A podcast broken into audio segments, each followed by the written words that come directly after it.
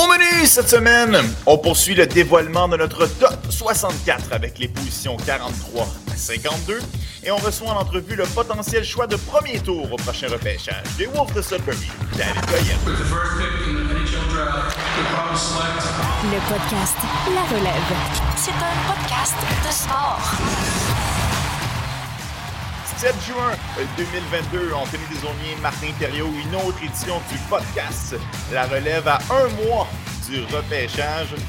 Oh là, moi, je commence à être un peu excité. Là. Je le sais que la semaine dernière, on a passé notre top 64. On, on rentrait vraiment dans le dernier droit euh, vers le repêchage. Mais là, un mois nous sépare du fameux jour J. Je compris que toi aussi, Écoute, je sais pas si t'es es fébrile, je sais pas si tu, réalises, mais dans le fond, euh, dans un mois, jour pour jour, on va être en train de se préparer, on va être en train de vous préparer du gros contenu pour que vous soyez renseignés à la maison pour avoir vraiment du contenu de qualité sur le repêchage, les espoirs. On se rend direct, on vous prépare quelque chose de très gros. Puis écoute, ça sur quoi on travaille toute la saison, ça commence à aboutir dans le fond. Fait c'est incroyable quand même. exact. Dans, un mois et quelques heures, on sera enfin les deux premiers choix des Canadiens de Montréal. Euh, seront maintenant euh, connus. Euh, y aura-t-il des surprises? Y aura-t-il des échanges? Eh bien, c'est tout ce qu'on saura dans les prochaines semaines. Bon, évidemment, Marty, je le disais en introduction, tu as amorcé la semaine dernière ton top 64. juste ici, là, on voit à, l'écran, dont Noah Sloan était là, Liane Bixel, Elias Salomonson, Ryan Chesley. On a même retrouvé Maverick Lamoureux. Donc, quelques belles surprises étaient au menu la semaine dernière. Et là, on poursuit cette semaine une tranche de 10 joueurs, donc les positions à 52 à 43. Je le rappelle, je ne connais pas les joueurs que tu vas nous dévoiler. Et c'est pour ça que je te cède la parole avec ton numéro 52. Ouais, ben allons-y. Là, j'entendais des commentaires, OK, beaucoup d'Européens. Est-ce que ça donne la, tendance pour, euh, pour le repêchage 2022? Ben, vous allez voir que mes rangs 52 à 43, on, sort pratiquement de ce spectre-là. C'est beaucoup plus des joueurs euh, nord-américains. Euh, donc, pour le joueur numéro 52, c'est quelqu'un que j'ai eu je te dirais, dans les alentours du rang, des rangs 34 à 35 et qui a finalement chuté un peu dans ma liste. Euh, c'est un joueur de l'AGHL, Rager Lawrence, euh, qui joue avec les Oilers euh, disons-le comme ça. Les gens peut-être pu le remarquer au championnat du mondial des moins de 18 ans, avec quand même montré de beaux flashs, quand même des, choses assez intéressantes. la raison pour laquelle je l'aimais bien, lui, c'est que bon, son, coup de patin, il y a certaines critiques de temps en temps par rapport à son coup de patin, et moi, je le trouve quand même bon, je le trouve fluide, je le trouve dynamique. Je trouve qu'il a une très, très bonne éthique de travail. Il est très, très bon en échec avant, euh, donc il est capable de créer des revirements, puis il est toujours, toujours très impliqué, toujours en train euh, de fermer l'espace et de, mais de rendre la vie difficile à ses adversaires. Moi, c'est ce que j'aime beaucoup dans son cas. Et j'ai pas le choix de me dire qu'au minimum, ça va être quelqu'un de troisième trio. Je pense qu'il est plus sûr et c'est pourquoi il est peut-être devant des joueurs comme, comme comme Thomas Amara, comme euh, Lamoureux, parce que je pense qu'il est peut-être un petit peu plus sûr. Cependant, il est 52 et il n'est plus 35 parce que je te dirais que je ne suis pas certain qu'il y ait un jeu très, très offensif pour la LNH. Il est capable de créer. C'est un gars qui a quand même une très bonne vision de jeu, euh, capable de créer des jeux à l'occasion, mais je te dirais qu'on peut voir également que son, comment je pourrais bien dire ça, son, sens du hockey, son sens offensif, je ne le trouve pas tout à fait là. Des, parfois, il prend des décisions peut-être un petit peu bizarres et il y a une qualité qui est un défaut un peu dans son cas. C'est quelqu'un qui bouge très, très, très bien, qui est toujours, toujours en mouvement, mais parfois, ça peut se retourner contre lui parce que Supposons qu'il y a une bataille dans, un, dans le coin, lui devrait être là en support pour euh, s'offrir comme option de passe, mais il bouge tellement que parfois il se sort de mhm. euh, du jeu, si tu veux. Il devient moins efficace et il, devient moins utile pour ses coéquipiers pour être capable d'effectuer des sorties de zone. Je pense que ça se travaille tout ça. C'est quand même un, un, mini détail au niveau défensif et il est tellement impliqué qu'on va travailler avec lui et ça va bien aller. Mais c'est le côté offensif. C'est pour ça qu'il a peut-être chuté un peu. Je le vois moins comme un attaquant top 6 que je pouvais peut-être l'espérer au début de la saison. Là, maintenant, je suis davantage tenté de dire écoute, ça va être un excellent joueur de troisième trio, très intense. Euh, puis la bonne nouvelle dans son cas, c'est que lui, ben, c'est pas pour rien qu'il a choisi l'AGHL et non le, la, la WHL. C'est qu'il va jouer dans la NCA, sera avec les. Euh, euh, sera avec l'Université de Denver, les champions nationaux de la, NCAA dans la dernière saison. Et, c'est justement une équipe qui a une ADN de prendre des, joueurs très travaillants et de les faire travailler. Ça, je pense que c'est un point quand même positif dans son cas. Ouais, puis Marty, euh, euh, tu dis que parfois il peut s'éparpiller un peu sur la patinoire, mais ça reste que, euh, puis on a déjà eu cette discussion-là à plein de reprises, un joueur qui au moins travaille, est énergique, c'est plus facile à tout simplement réaligner le tir qu'un joueur qui est paresseux sur la patinoire. Donc ça, je pense qu'avec un, bon système, un bon entraîneur, il sera capable de se faire encadrer. Peut-être qu'il y a des gens, Marty, à la maison qui se demandent c'est quoi la AGHL. C'est notamment le cas de Théo qui te demande, première fois que j'entends ça, la AGHL, ce serait quoi un comparable au Québec, genre le junior A? Ouais, à peu près. Ben, prenons-le dans les termes, le junior A, on peut dire que c'est la Ligue junior 3A du Québec, en fait. Donc, oui, c'est très, très, très comparable. En fait, il y a même une compétition à la fin de l'année. Là, je pense que c'est la Centennial Cup, euh, qui, est une, euh, qui est une coupe qui réunit les champions des différentes ligues junior A, justement. Donc, la Ligue junior 3A du Québec. Euh, tu as la BCHL qui est très, très, très dominante. Et l'AGHL est dans ce calibre-là, mais en Alberta, donc euh, l'Alberta Junior Hockey League.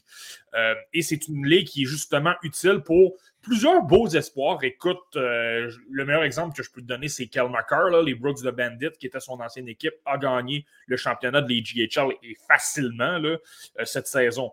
Donc, c'est un exemple comme ça. On utilise cette ligue-là comme tremplin pour la NCA. Et là, ben, par la suite, on peut atteindre la LNH, mais c'est principalement à ça que ça sert. Et je te dirais même que par euh, certains joueurs du Québec qui choisissent cette ligue-là justement pour leur ouvrir des portes dans la NCA. J'utilise un simple exemple des eaux et tu vas, je suis certain que ça va te faire sourire. Tu sais, le fils de notre collègue Dave Morissette, euh, a joué justement dans la, AGH, euh, dans la AGHL cette saison. Mm-hmm. Donc, c'est pour donner une idée un peu à quel point euh, cette ligue-là sert à ce niveau-là. Mm-hmm. Martin, on le sait, ça n'a pas été une année facile pour le Canada cette année, au moins 18 ans, là, pour pas dire que ça a été un désastre. J'ai quand même trouvé que Richard Lawrence, c'est un des joueurs qui s'en était quand même bien tiré dans les circonstances. c'est pour ça que ça me surprend un peu que tu l'aies fait dégringoler dans ton classement parce que j'ai trouvé que dans cette compétition-là, ça avait quand même bien été. Ça s'est bien passé. J'ai rien, j'ai rien vraiment à dire. on a vu quand même des flashs de temps en temps. quand, lorsque j'ai dit qu'il y a quand même une vision de jeu et qu'il est capable de créer euh, des chances de marquer, ben, on le veut à l'occasion. Mais est-ce qu'on le veut avec régularité? Est-ce qu'on l'a vu au point où dire ça peut devenir un attaquant top 6 qui va vraiment créer beaucoup d'attaques et obtenir 50 à 60 points? Je suis pas tout à fait certain. C'est pour, ça que, c'est pour ça que moi, personnellement, il y a des gringolés. Et c'est surtout lorsque tu multiplies les écoutes, multiplies les matchs, puis là, ben, c'est bien beau la, la EGHL, puis c'est une ligue justement qui sort de tremplin à l'NCA, mais en même temps, c'est une ligue qui est inférieure à la Ligue canadienne de hockey, par exemple. Il y a des joueurs de moins, de moins grand talent. Donc, là, tu veux voir également qu'est-ce qu'il va faire dans un calibre un petit peu supérieur. Donc, lui, dans son cas, je sais que j'ai souvent dit dans, dans le cas de certains joueurs, le championnat mondial des, 18 ans, euh, moins de 18 ans est une compétition moins forte que sont, à quoi ils sont habitués dans leur ligue respective. Mais lui, dans son cas, c'est le contraire. Le calibre est plus relevé. Donc là, on a eu un meilleur indice de ce que ça peut donner contre ses pairs. Il a montré de belles choses, mais dans le sens offensif, moi, malheureusement, je n'ai pas nécessairement vu ce qui pourrait me plaire à ce niveau-là. Et je vais être honnête avec toi, c'est là qu'on apprend au fur et à mesure qu'on fait des listes, qu'on regarde des espoirs, on prend de l'expérience, on, apprend de nos erreurs, on, prend des informations sur certaines choses qu'on a bien fait également. Et je te dirais qu'une chose que j'ai changé beaucoup, c'est ça. Des joueurs d'utilité, de, troisième trio qui n'ont pas nécessairement de sens offensif, j'avais tendance à les classer beaucoup plus loin euh, par le passé.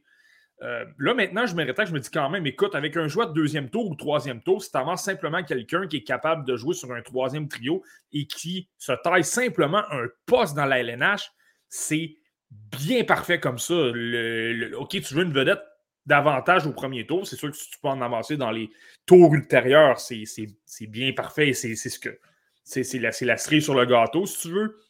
Mais je te dirais qu'au minimum, tu veux avoir pas seulement ton choix de premier tour qui évolue dans la LNH, t'en veux trois ou quatre, et c'est ça qui fait en sorte que tu passes d'un repêchage ordinaire à un excellent repêchage. En plus, je pourrais parler des Oilers d'Edmonton, etc. Là. C'est bien beau d'avoir Connor McDavid, mais si tu es mal entouré et que tu n'as pas nécessairement de profondeur, ben, ça ne t'aide pas nécessairement non plus. Mm-hmm. surtout avec un rang 52, qu'on est quand même dans le fond du deuxième tour. Là, je pense que c'est normal de, viser plus un joueur qui, euh, au moins, atteindra la Ligue nationale de hockey. Marty, ton rang numéro 51. Celle-là fait mal au cœur un peu et euh, ben j'ai pas le choix de dévoiler. Dans le fond, c'est mon troisième joueur euh, dans mon classement général de la LHJMQ. Euh, donc j'y vais avec le, défenseur des Olympiques de Gatineau, Noah Warren. Tu me fais de la peine, Marty. Tu me fais de la peine. écoute, écoute, ben, moi, je me fais de la peine moi-même, t'imagines-tu? Mais puis tu sais, là, ça peut sembler euh, plus ambitieux que par rapport à l'amoureux, mais il est 51 et l'amoureux est 56. Donc, ils ne sont pas très loin, ils sont à peu près dans le même groupe. Mais pour les besoins de l'exercice, on, sépare ça en deux. Là. Euh, mais j'aime beaucoup Noah Warren. Écoute, euh, malgré qu'il soit 51, c'est quelqu'un que j'adore. Premièrement, peut-être une petite coche en dessous de, l'amoureux, mais très, très, très physique, très intimidant. On le voit appliquer des mises en échec tous les matchs très solide. Euh, devant le filet, il est intimidant. Il n'a pas peur de brasser l'adversaire. Ça fait vraiment, vraiment mal de jouer contre Noah Warren. Euh, et la raison pour laquelle je le préfère à l'amoureux, c'est que je pense que j'aime un petit peu plus ce qu'il fait avec la rondelle. Je trouve qu'il est peut-être un petit peu meilleur au niveau de sa première passe. Il y a peut-être légèrement, légèrement, peut-être un petit peu plus de créativité avec la rondelle. La garde plus longtemps et ça permet de faire progresser davantage l'attaque, d'effectuer une meilleure sortie de zone et par la suite, ben, créer une meilleure chance de, marquer parce que tu attaques la zone adverse avec vitesse. Je suis pas en train de vous dire qu'il est rapide. Je pense que ça, c'est un de ses points à travailler. Il manque peut-être un peu de coup de patin. Puis, il n'est pas tout à fait constant toujours dans les matchs. Il est très, très bon pour former l'espace défensivement. Mais il y a des matchs, j'ai vu un ou deux matchs où c'était vraiment euh, épouvantable à ce niveau-là. Je pense que la constance pourrait travailler ça. Et l'autre aspect, c'est pourquoi je l'adore. C'est pourquoi je me dis, je le place 51. Donc, je ne vais pas le placer plus haut parce que il y a quand même un risque et c'est simplement un pari que tu prends. Mais moi, je me demande s'il n'y a pas un potentiel de développer son attaque davantage. Je le vois à l'occasion. Euh, créer de beaux jeux avec la rondelle, de se porter à l'attaque, et même de temps en temps, lorsqu'il décoche des lancers, il y a un lancer très, très, très lourd. Je me demande si avec les années, on s'entend un défenseur de 6 pieds 5 pouces, c'est beaucoup plus long à développer. Je me demande si dans les alentours de 20, 21, 22 ans, travailler tout ça, il ne pourrait pas devenir plus offensif et là, ça pourrait lui donner un rôle plus important. Je comprends les gens qui pourraient le placer plus loin, ceux qui pourraient le placer derrière l'amoureux. Je comprends parfaitement parce que l'amoureux est plus athlétique, meilleur coup de patin, tout ça. Mais moi, je me dis juste, j'ai l'impression qu'il y a quelque chose avec Noah Warren. Donc, c'est pour ça, moi, que je le place 51e euh, devant. Euh, je, me garde quand même une gêne, mais honnêtement, je l'aime vraiment beaucoup. Oui, puis as-tu trouvé qu'au euh, fur et à mesure que la saison avançait, il a amélioré son. transporter la rondelle pour se porter en attaque? Je trouve que c'est une chose de, pincher là, en bon français, là, quand que, ses coéquipiers euh, amorcent une transition, mais des fois, lui-même est capable de transporter la rondelle pour ramener cette vague-là d'attaque. J'ai trouvé qu'il faisait de mieux en mieux plus que la saison avancée. Ouais, honnêtement, il s'est vraiment, vraiment amélioré à ce niveau-là. Puis même, tu sais, je t'ai dit que son coup de patin est peut-être une lacune, mais je pense qu'il s'est peut-être légèrement amélioré au, cours de la, saison. Donc, je suis, je suis d'accord avec toi. Je pense que justement, il a, travaillé ça davantage. Et, et je ne sais pas si tu te souviens, lorsqu'on a reçu Louis Robitaille, son entraîneur-chef avec les Olympiques de Gatineau, il nous avait dit écoute, c'est notre joueur le plus amélioré euh, mhm. depuis la saison dernière. Donc, ça, ça c'est vraiment impressionnant. Il y a un aspect aussi à considérer avec Noah Warren. Je ne suis pas en train de vous dire qu'il va produire l'an prochain et même peut-être même pas dans deux ans. Il y a un facteur, lui, à considérer. Il est derrière Tristan Ludo. On allait là, Marty. C'était ma prochaine relance. T'es fort. écoute, écoute, écoute. Tu, tu, vis dans mes pensées. T'es incroyable. Mais euh, mon point, c'est que Tristan Luno est défenseur droitier comme Warren. Et Luno, a toutes les grosses minutes, joue euh, sur le premier avantage numérique, sur le désavantage numérique. C'est lui qui a les grosses missions. Warren est derrière et ils ont le même âge. Et à moins d'une énorme surprise, ils vont terminer leur parcours junior ensemble. Tout ça pour dire qu'à moins que Louis Robitaille décide de se créer un duo avec deux défenseurs droitiers, il va toujours être dans l'ombre et toujours avec du temps de jeu de, de deuxième paire. Donc, je ne serais pas surpris qu'on ne voit pas nécessairement beaucoup d'attaques pendant son parcours junior, mais c'est une fois chez les professionnels que je pense que ça pourrait peut-être débloquer parce que là, tout simplement, il va avoir euh, plus de chances pour lui, si tu veux. C'était exactement ma, prochaine question, Marty. Dans un autre marché où est-ce qu'il n'y a pas Luno euh, dans les jambes, là, en très grosses guillemets, est-ce qu'on aurait vu le même développement, le, même cheminement euh, fait de la part de Noah Warren? J'en suis pas convaincu, puis je suis content que tu apportes le point. Ça veut dire que tu abordes un peu dans le même sens que moi. C'est drôle, hein, parce que c'est complètement l'inverse de l'amoureux. L'amoureux, la semaine dernière, je disais, écoute, lui, il est dans une défense très jeune à Drummondville, beaucoup de temps de jeu, mais en même temps, ça peut peut-être l'avoir plus exposé aux erreurs. Alors qu'un Warren, lui, euh, il y a plein de bons défenseurs autour de lui. Tu as Evgeny Kachnikov, là j'ai parlé de Bruno, euh, tu as Isaac Belliveau, choix des Penguins de Pittsburgh, tu as Olivier Boutin qui n'est pas repêché mais qui est très bon. Euh, ça, ça fait en sorte que ça mm. réduit un peu plus les chances à Noah Warren d'avoir du temps de jeu et par conséquent de produire. Mm. Ce serait intéressant de voir. moi, j'espère toujours que le Canadien mette la main dessus. C'est un espoir que j'affectionne énormément. Noah Warren. On verra s'il sera encore. avec le rang 33, ça? Non, peut-être pas avec le rang 33, là, mais euh, peut-être avec le deuxième choix de premier tour, euh, le deuxième choix de premier tour, le deuxième choix de deuxième tour des Oilers d'Edmonton. On le sait, euh, ils l'ont perdu hier, donc le, choix ne se transporte pas en 2023. sera vers la fin du deuxième tour. Si Noah Warren est toujours disponible, moi, c'est une cible de choix que j'aimerais pour le tricolore. 62e en passant, le, choix des Oilers, là, étant donné que justement, ils ont perdu hier, là, ça s'est euh, confirmé dans le fond. Exact. Avec le, choix supplémentaire du Wild du Minnesota qui euh, n'ont pas signé leur choix de premier tour. Mais bon, ça, c'est une autre histoire. On, aura l'occasion d'en reparler une autre fois. Un rang 50. ça m'intéresse, mais là, je sais que les gens à la maison, peut-être un peu moins. 50e rang. Euh, au 50e rang, je vois que j'aime beaucoup, en fait, qu'il joue en ce moment. Lui, il, toujours, il joue toujours en ce moment. Est-ce que est-ce que c'est parce qu'il joue en ce moment que ça m'influence? Peut-être, je ne sais pas, mais j'aime beaucoup, beaucoup ce joueur-là. Euh, c'est le centre des Thunderbirds de Seattle, Jordan Gustafsson. Moi, je l'aime vraiment, vraiment beaucoup. Je, l'ai vu dans certaines listes. Scott Wheeler et Corey Pronman ont publié leur liste dans les derniers jours. Pronman, particulièrement, peut-être un peu sévère à son endroit. mais moi, j'aime beaucoup ce que je vois. C'est quelqu'un qui a beaucoup, beaucoup d'éthique de travail. Il travaille constamment, toujours dans les coins, toujours en train de se battre. Euh, il gagne quand même beaucoup de, beaucoup de batailles. Euh, puis il sort souvent avec la rondelle, malgré le fait qu'il n'est pas très gros. Là, euh, c'est 5 pieds, 11 pouces seulement.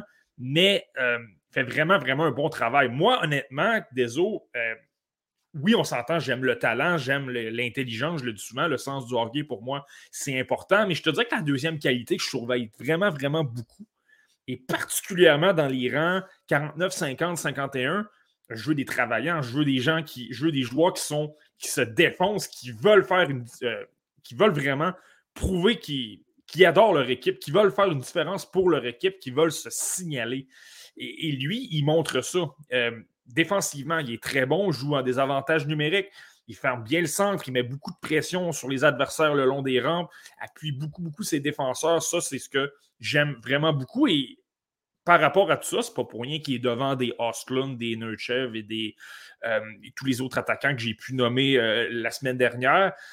C'est que c'est quand même quelqu'un qui a d'excellentes mains. En zone restreinte et combiné à son acharnement, ça fait en sorte que même s'il y a de la pression, il est capable de manœuvrer quand même bien et, il est capable d'alimenter des coéquipiers et créer beaucoup de chances de marquer. Parce que je te dirais que une, une autre de ses belles forces, c'est que c'est un gars créatif. Maintenant, il y a une raison pour laquelle il est 50 et qu'il n'est pas plus haut.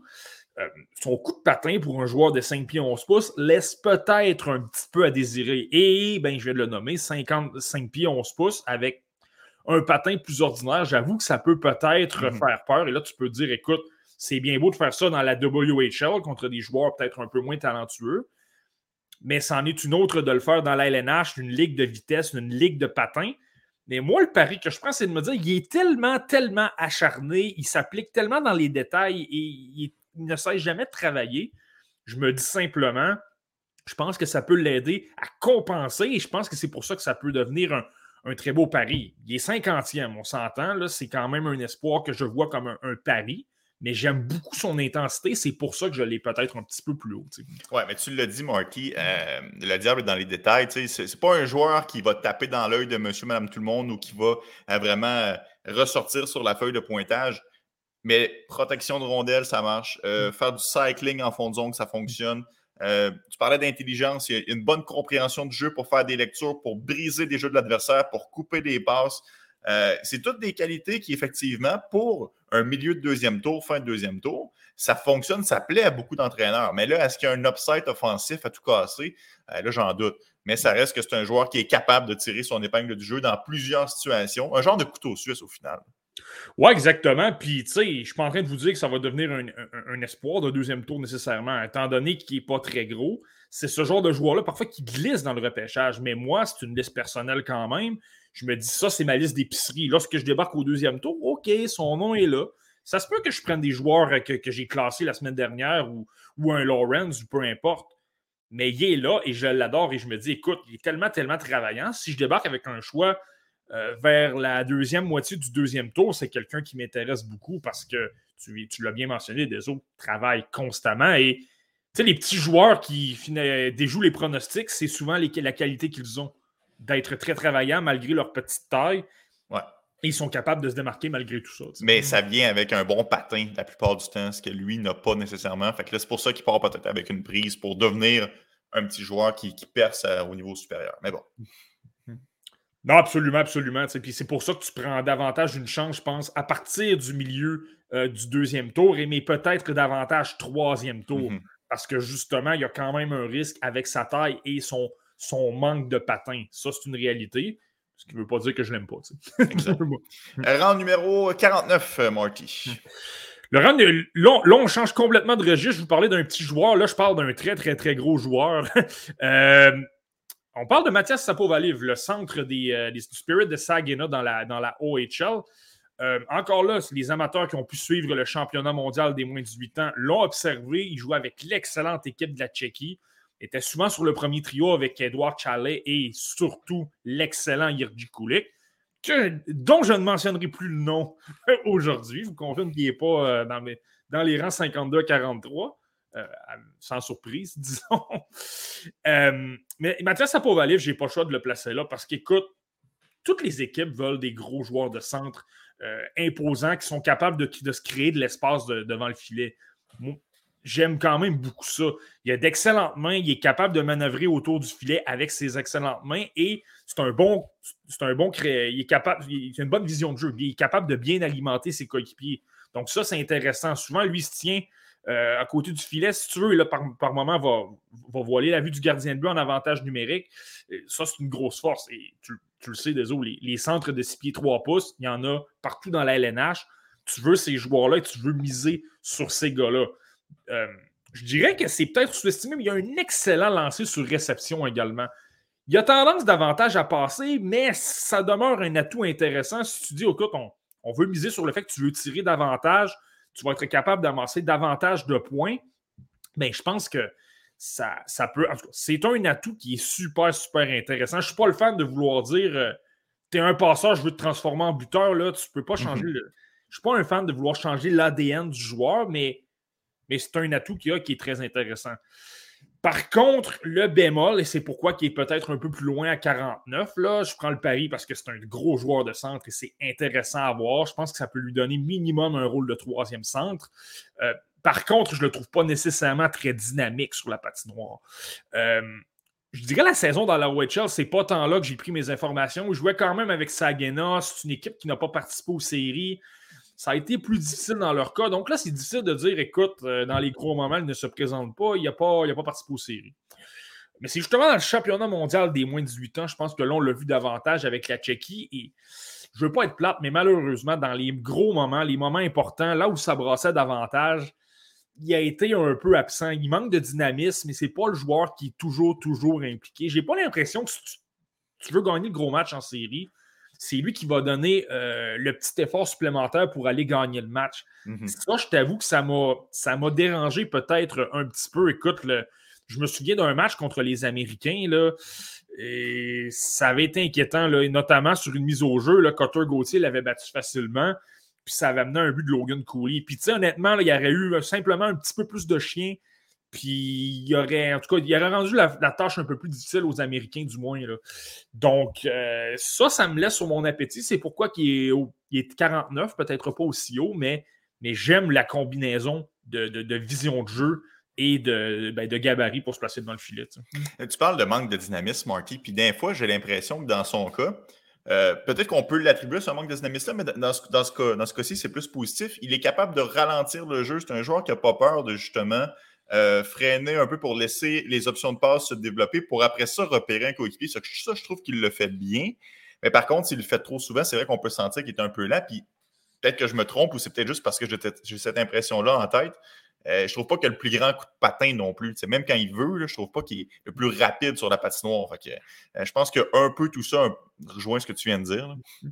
Ouais, non, c'est un bon point par rapport au patin. Et, euh, sans aucun doute qu'il peut, peut, travailler ça davantage. Pas certain que c'est une énorme lacune, là, pas comme un Gustafsson, étant donné qu'il est plus gros, évidemment. Mm-hmm. puis tu as un bon point sur le fait de ralentir le jeu. Il veut énormément, énormément ralentir le jeu mais je vois aussi des détails où il manque tout simplement de dynamisme. Il arrive dans, euh, dans les coins où il est avec la rondelle, tu sens qu'il manque d'acharnement, il ne veut pas nécessairement. Tu sais, tu le sens quand un joueur veut, en veut davantage, il veut, euh, il veut marquer, il veut créer des choses offensivement. Tu, le vois par son coup de patin, tu le vois de la façon qu'il réagit avec son corps, mais lui, malheureusement, c'est plus relax. Honnêtement, là, les gros matchs importants dans le championnat mondial des moins de 18 ans, il jouait de la même façon que le match numéro 38 euh, euh, de la OHL contre, mhm. euh, contre les Otters derrière, par exemple.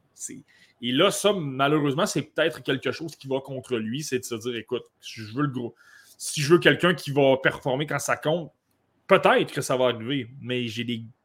C'est une petite inquiétude dans son cas, du moins. S'il montrait ça davantage, il serait peut-être un peu plus près de 34-35 mais il ne le montre pas. Donc, euh, je pense que là, ça devient encore là un très, très beau pari parce que c'est un gros centre qui peut se placer devant le filet et qui, est très bon, avec, qui a d'excellentes mains.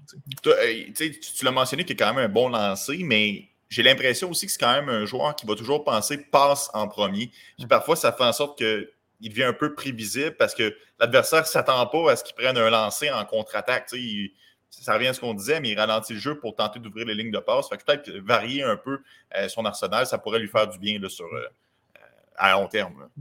Non, c'est un bon point. Puis, lorsque je te parlais de l'avantage numérique, si on l'utilise davantage à droite, parfois il descend à côté du filet pour tenter de créer, mais euh, là, tu vas me voir venir. Si tu es, à côté du filet, comment veux-tu décocher des, des, tirs sur réception?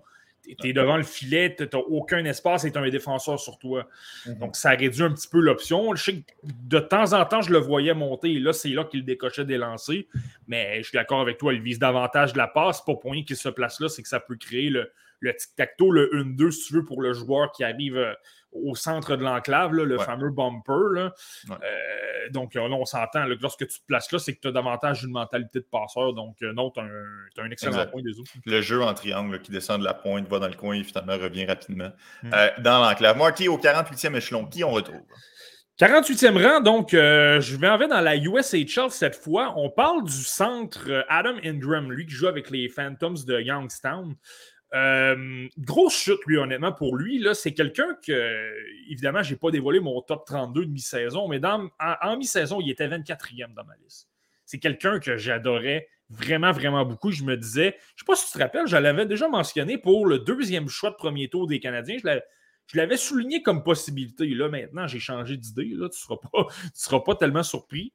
Euh, ce qui se passe avec Adam Ingram, ce que j'aimais beaucoup au départ, lui, c'est que je trouvais qu'il y a un, cerveau absolument incroyable. Il a une vision de jeu exceptionnelle. lui, là, le sens du hockey, le fameux QI hockey, il l'a vraiment. Il trouve des options de passe, il réussit des passes très difficiles. En avantage numérique, souvent, il joue, mettons, à la pointe à gauche.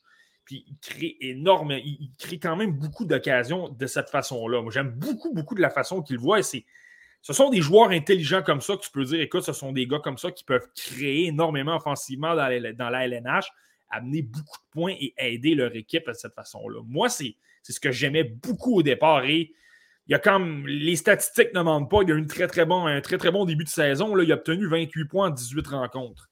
Euh, par contre, la fin de saison a été pas mal plus difficile. 18 points en 28 matchs. Euh, est-ce que tu peux blâmer la, force de son équipe? Il y a 17 points de plus que le deuxième. Donc, est-ce que ça. Est-ce que ça peut expliquer? Peut-être, mais j'ai vu beaucoup plus de signaux d'alarme, des, gros signes inquiétants lors de la deuxième moitié de saison. Premièrement, son effort n'est pas toujours au rendez-vous, c'est vraiment pas constant.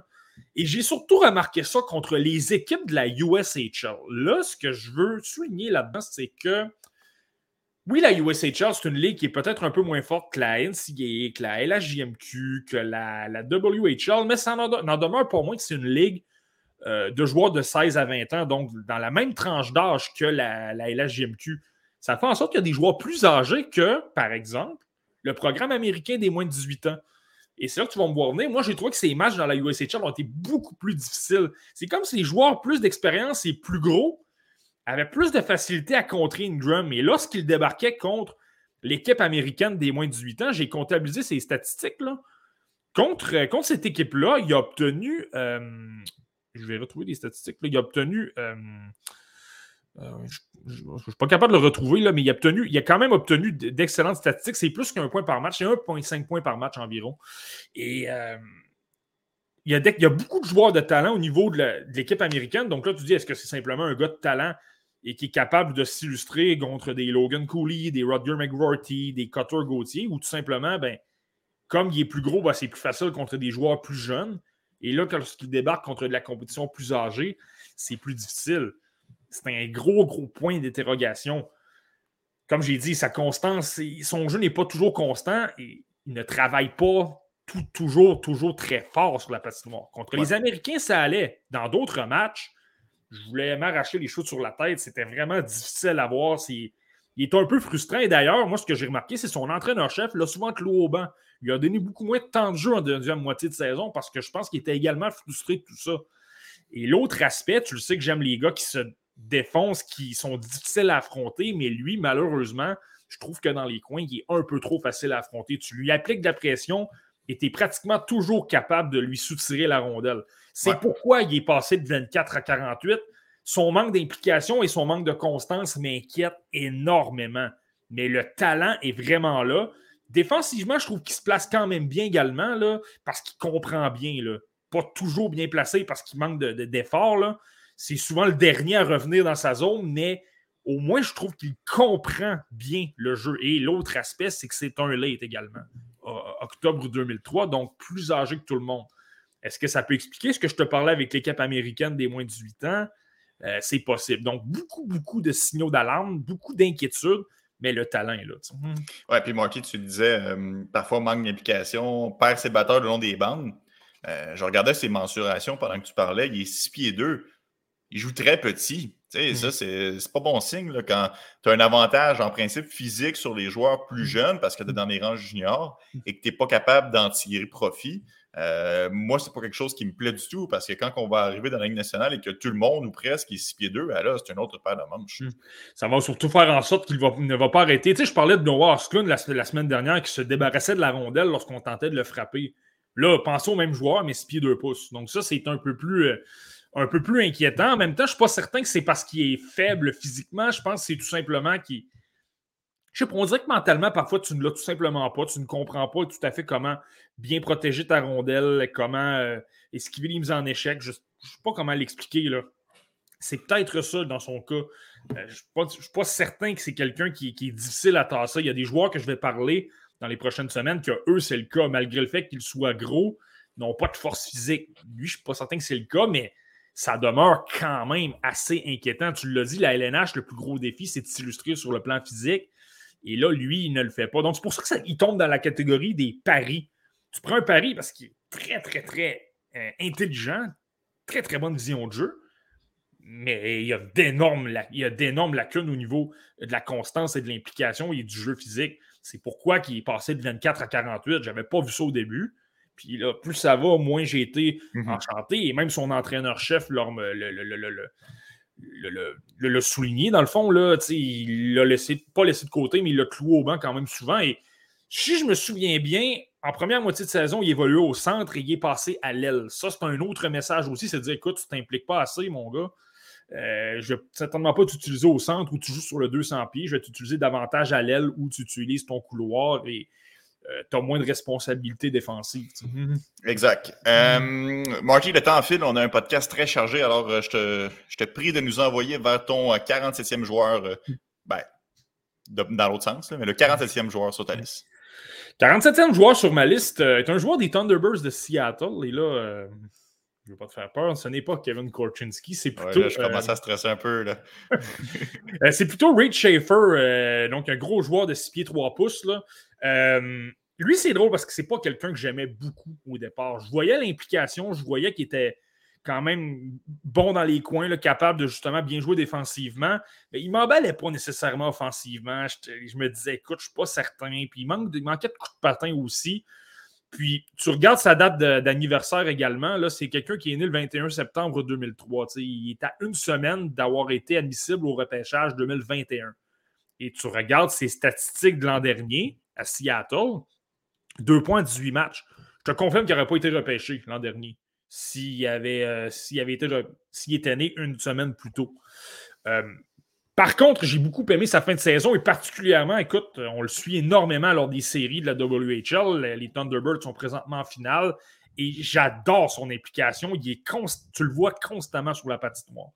Il est impliqué, il va dans les coins, gagne beaucoup de batailles parce qu'il est gros, il est 6 pieds 3 pouces, très intimidant, il a, une très bonne éthique de travail. Euh, en avantage numérique, se place régulièrement devant le filet, dérange les gardiens de but et ça fait en sorte qu'il récupère des retours et très intimidant. Il, joue dans la tête de l'adversaire. Ça, c'est franchement intéressant. Euh, et la raison pour laquelle il a monté, grimpé, grimpé et grimpé dans mes listes, c'est que plus ça va, plus je vois un petit peu plus d'attaque dans son cas. Je trouve que parfois, en zone restreinte, il est capable de créer des jeux intéressants, de belles passes. Euh, difficile, ça, crée, ça ouvre des occasions, ça donne des chances de marquer. Euh, souvent, c'est aux défenseurs. Là. Euh, ça, ça me plaît de plus en plus. C'est pourquoi il a grimpé, grimpé et grimpé. Est-ce qu'il continuerait de grimper si on ne. on n'arrivait pas à la fin de la saison? Si on ne fixait pas un rang définitif présentement, Peut-être. Comme je t'ai dit, je pense que sa date d'anniversaire me fait un peu peur et le fait qu'il n'a pas eu une grosse saison l'an dernier, je me dis, est-ce que c'est la pandémie? Est-ce que c'est le fait que c'était un, contexte complètement différent avec les, concepts de bulles dans la WHL? Peut-être que ça l'a affecté? Est-ce que c'est également parce qu'il est là présentement, il est plus âgé que tout le monde, donc il paraît mieux qu'un Gustafsson? Euh, peut-être? Mais lors des séries, là où ça compte, lorsque ça brasse, c'est franchement intéressant de le voir. Euh, tu n'as pas le choix d'aimer ça. Donc, son coup de patin est laborieux. Je ne suis pas certain que c'est un attaquant top 6 pour cette raison-là. S'il débarque dans la LNH, les joueurs vont tous être plus rapides et il va avoir plus de difficultés à suivre. il est tellement impliqué, il est tellement bon, euh, il est tellement fort physiquement que je, vois, je peux voir un rôle de troisième trio euh, dans son cas. regarde, Marty, je, je, viens de sortir de la liste de la centrale de mi-saison. Il était classé comme un espoir C euh, à ce moment-là, je pense que c'est un joueur qui, tout au long de la saison, euh, pas seulement dans ton livre à toi, mais dans le livre de pas mal tout le monde, il a gagné des points. Euh, il ne fait qu'augmenter sa valeur. Puis je pense qu'il l'augmente énormément présentement en série. On parle d'opportunité. Quand ton équipe se rend jusqu'en finale, tu as une belle vitrine, tu as la chance de, de prouver à tout le monde que tu es là pour faire monter justement tes cotes. Euh, il le fait. Euh, donc, euh, félicitations à lui. J'ai bien hâte de voir où est-ce qu'il va sortir parce que c'est un joueur que lorsqu'il embarque sur la patinoire, l'entraîneur-chef ne se pose pas de questions. Très nord-sud, hein? j'embarque, je m'en vais au filet, je reviens, je suis capable de faire des jeux, mais le gars, c'est tout le temps j'essaie de faire du nord-sud, puis ça, je pense que ça plaît à, bien des joueurs. Ouais, puis tu sais, lorsque tu parles, de, tu parles de son entraîneur qui l'adore, là, ça, tu as un excellent point. Même lors des séquences que je ne l'aimais pas, c'est quand même quelqu'un qui jouait 19, 20, 21 minutes régulièrement. Tu voyais que son entraîneur-chef lui faisait énormément confiance. Euh, parce que, tu sais, il n'est pas très risqué. C'est quelqu'un qui joue très bien défensivement, il a un bon bâton. Euh, je parlais de Gustafsson, mais euh, Schaefer est également utilisant des avantages numériques sur ils sont sur deux unités différentes, mais euh, il est très, très bon quand même. Euh, donc, tu sais, ça, c'est simplement plaisant à voir. Et là, s'il est capable d'ajouter un petit peu plus de, de, jeu, de jeu offensif, ben écoute, euh, là, ça devient vraiment intéressant. Et tu le sais, tous les, tous les gens qui suivent les espoirs vont le dire, on accorde une importance aux séries parce que au final, tu veux gagner le gros trophée, tu veux gagner la Coupe Stanley, ça te prend des joueurs comme ça qui performent davantage lorsque ça compte et qui sont intimidants physiquement. Tu le sais, le jeu des séries, ça se resserre davantage, c'est beaucoup plus physique. Les joueurs sont davantage comme, euh, comme à la guerre. Si tu veux, là, on, se donne davantage et on est prêt à se sacrifier pour l'équipe. Un genre de gars comme Reed Schaefer, ça peut être un gars que tu adores avoir de ce niveau-là, même si au niveau de l'attaque, du jeu offensif, il y en a peut-être un peu moins. Reed Schaefer était au 47e rang, c'est donc dire qu'il ne reste que quatre joueurs à dévoiler sur la liste de euh, Marty pour aujourd'hui. Qui retrouve-t-on, Marty, au 46e euh, échelon? 46e rang, je le sais que c'est un joueur qui est euh, souvent dans les cartes cachées. Là, souvent, c'est un des coups de cœur de plusieurs personnes. c'est le défenseur natif du Minnesota, Sam Renzel. Lui a joué dans les rangs secondaires américains, surtout cette année. A quand même fini la saison dans la USHL, par contre. Là. A, joué, euh, euh, a, joué, quand même quelques rencontres. Là. 10, 10 points, 21 matchs. Euh, lui, Sam Rinzel, je te dirais, c'est potentiel coup de circuit où on peut complètement se planter avec ce choix-là. C'est pour ça que je l'ai 46e. Offensivement, c'est peut-être l'un des meilleurs défenseurs de ce repêchage-là. Il est 6 pieds 4 pouces, mais il bouge comme un défenseur de 5 pieds 11 pouces. Il est très, très, très, très mobile, très, très, très belle fluidité, capable de bien bouger gauche-droite, capable d'être, de tourner sur lui-même très rapidement. Très, très bon sens offensif pour transporter la rondelle d'un bout à l'autre, créer des chances de marquer. N'a pas peur de quitter sa position pour parfois même se retrouver à l'aile, créer des surnombres. Je te dirais, sur le plan offensif, il est excellent. Il a un très bon lancer, très, très, très bon sens offensif. Là-dessus, rien à dire. Il est incroyable. Et je te dirais que c'était difficile dans la USHL au début. Mais tu vois, vers la fin de sa saison, je pense que c'est 4 points ses six derniers matchs. En série, ça a été plus difficile. Tu affrontes des meilleures équipes, donc je pense que c'est un petit peu normal. Mais, mais tu vois, là, il a commencé à se dégêner offensivement, à produire un peu plus. Donc je pense que là, c'est le signe d'un défenseur qui s'habituait au rythme de la USHL. Je vais quand même dans les rangs secondaires. Lorsque tu regardes un match des rangs secondaires, tu as un joueur qui traverse la patinoire et qui déjoue tout le monde et les autres sont vraiment. Euh, on s'entend, ces joueurs-là ne, seront jamais dans les rangs professionnels. on n'est même pas proche. Euh, par contre, Sam Rinzel est, 40, euh, dans ces, dans ces alentours-là, 46e pour une raison. de l'autre côté de la patinoire, c'est beaucoup plus difficile. Défensivement, c'est vraiment, vraiment très laborieux. Euh, il commet beaucoup de crampes au cerveau. Il a tendance parfois à pister une passe, puis là, ben, il va passer dans le beurre, il va se faire soutirer la rondelle. Euh, il n'est pas toujours vigilant non plus, pas toujours très, très bien placé. Euh, moi, un match qui m'avait énormément inquiété dans son cas, c'est la première fois que je l'ai vu. Et là, j'ai multiplié les écoutes par la suite, mais aux États-Unis, tu as toujours ce qu'on appelle le match des meilleurs espoirs américains. Donc, on, prend les, on prend les joueurs de l'équipe américaine des moins de 18 ans et on les regroupe avec d'autres bons joueurs. Et là, la majorité sont de la USHL, justement. Et là, Sam Rinzel était là. Et honnêtement, il a été épouvantable. Ça a été atroce. Les, les, les coulis, les Gauthier de ce monde l'ont vraiment fait mal paraître.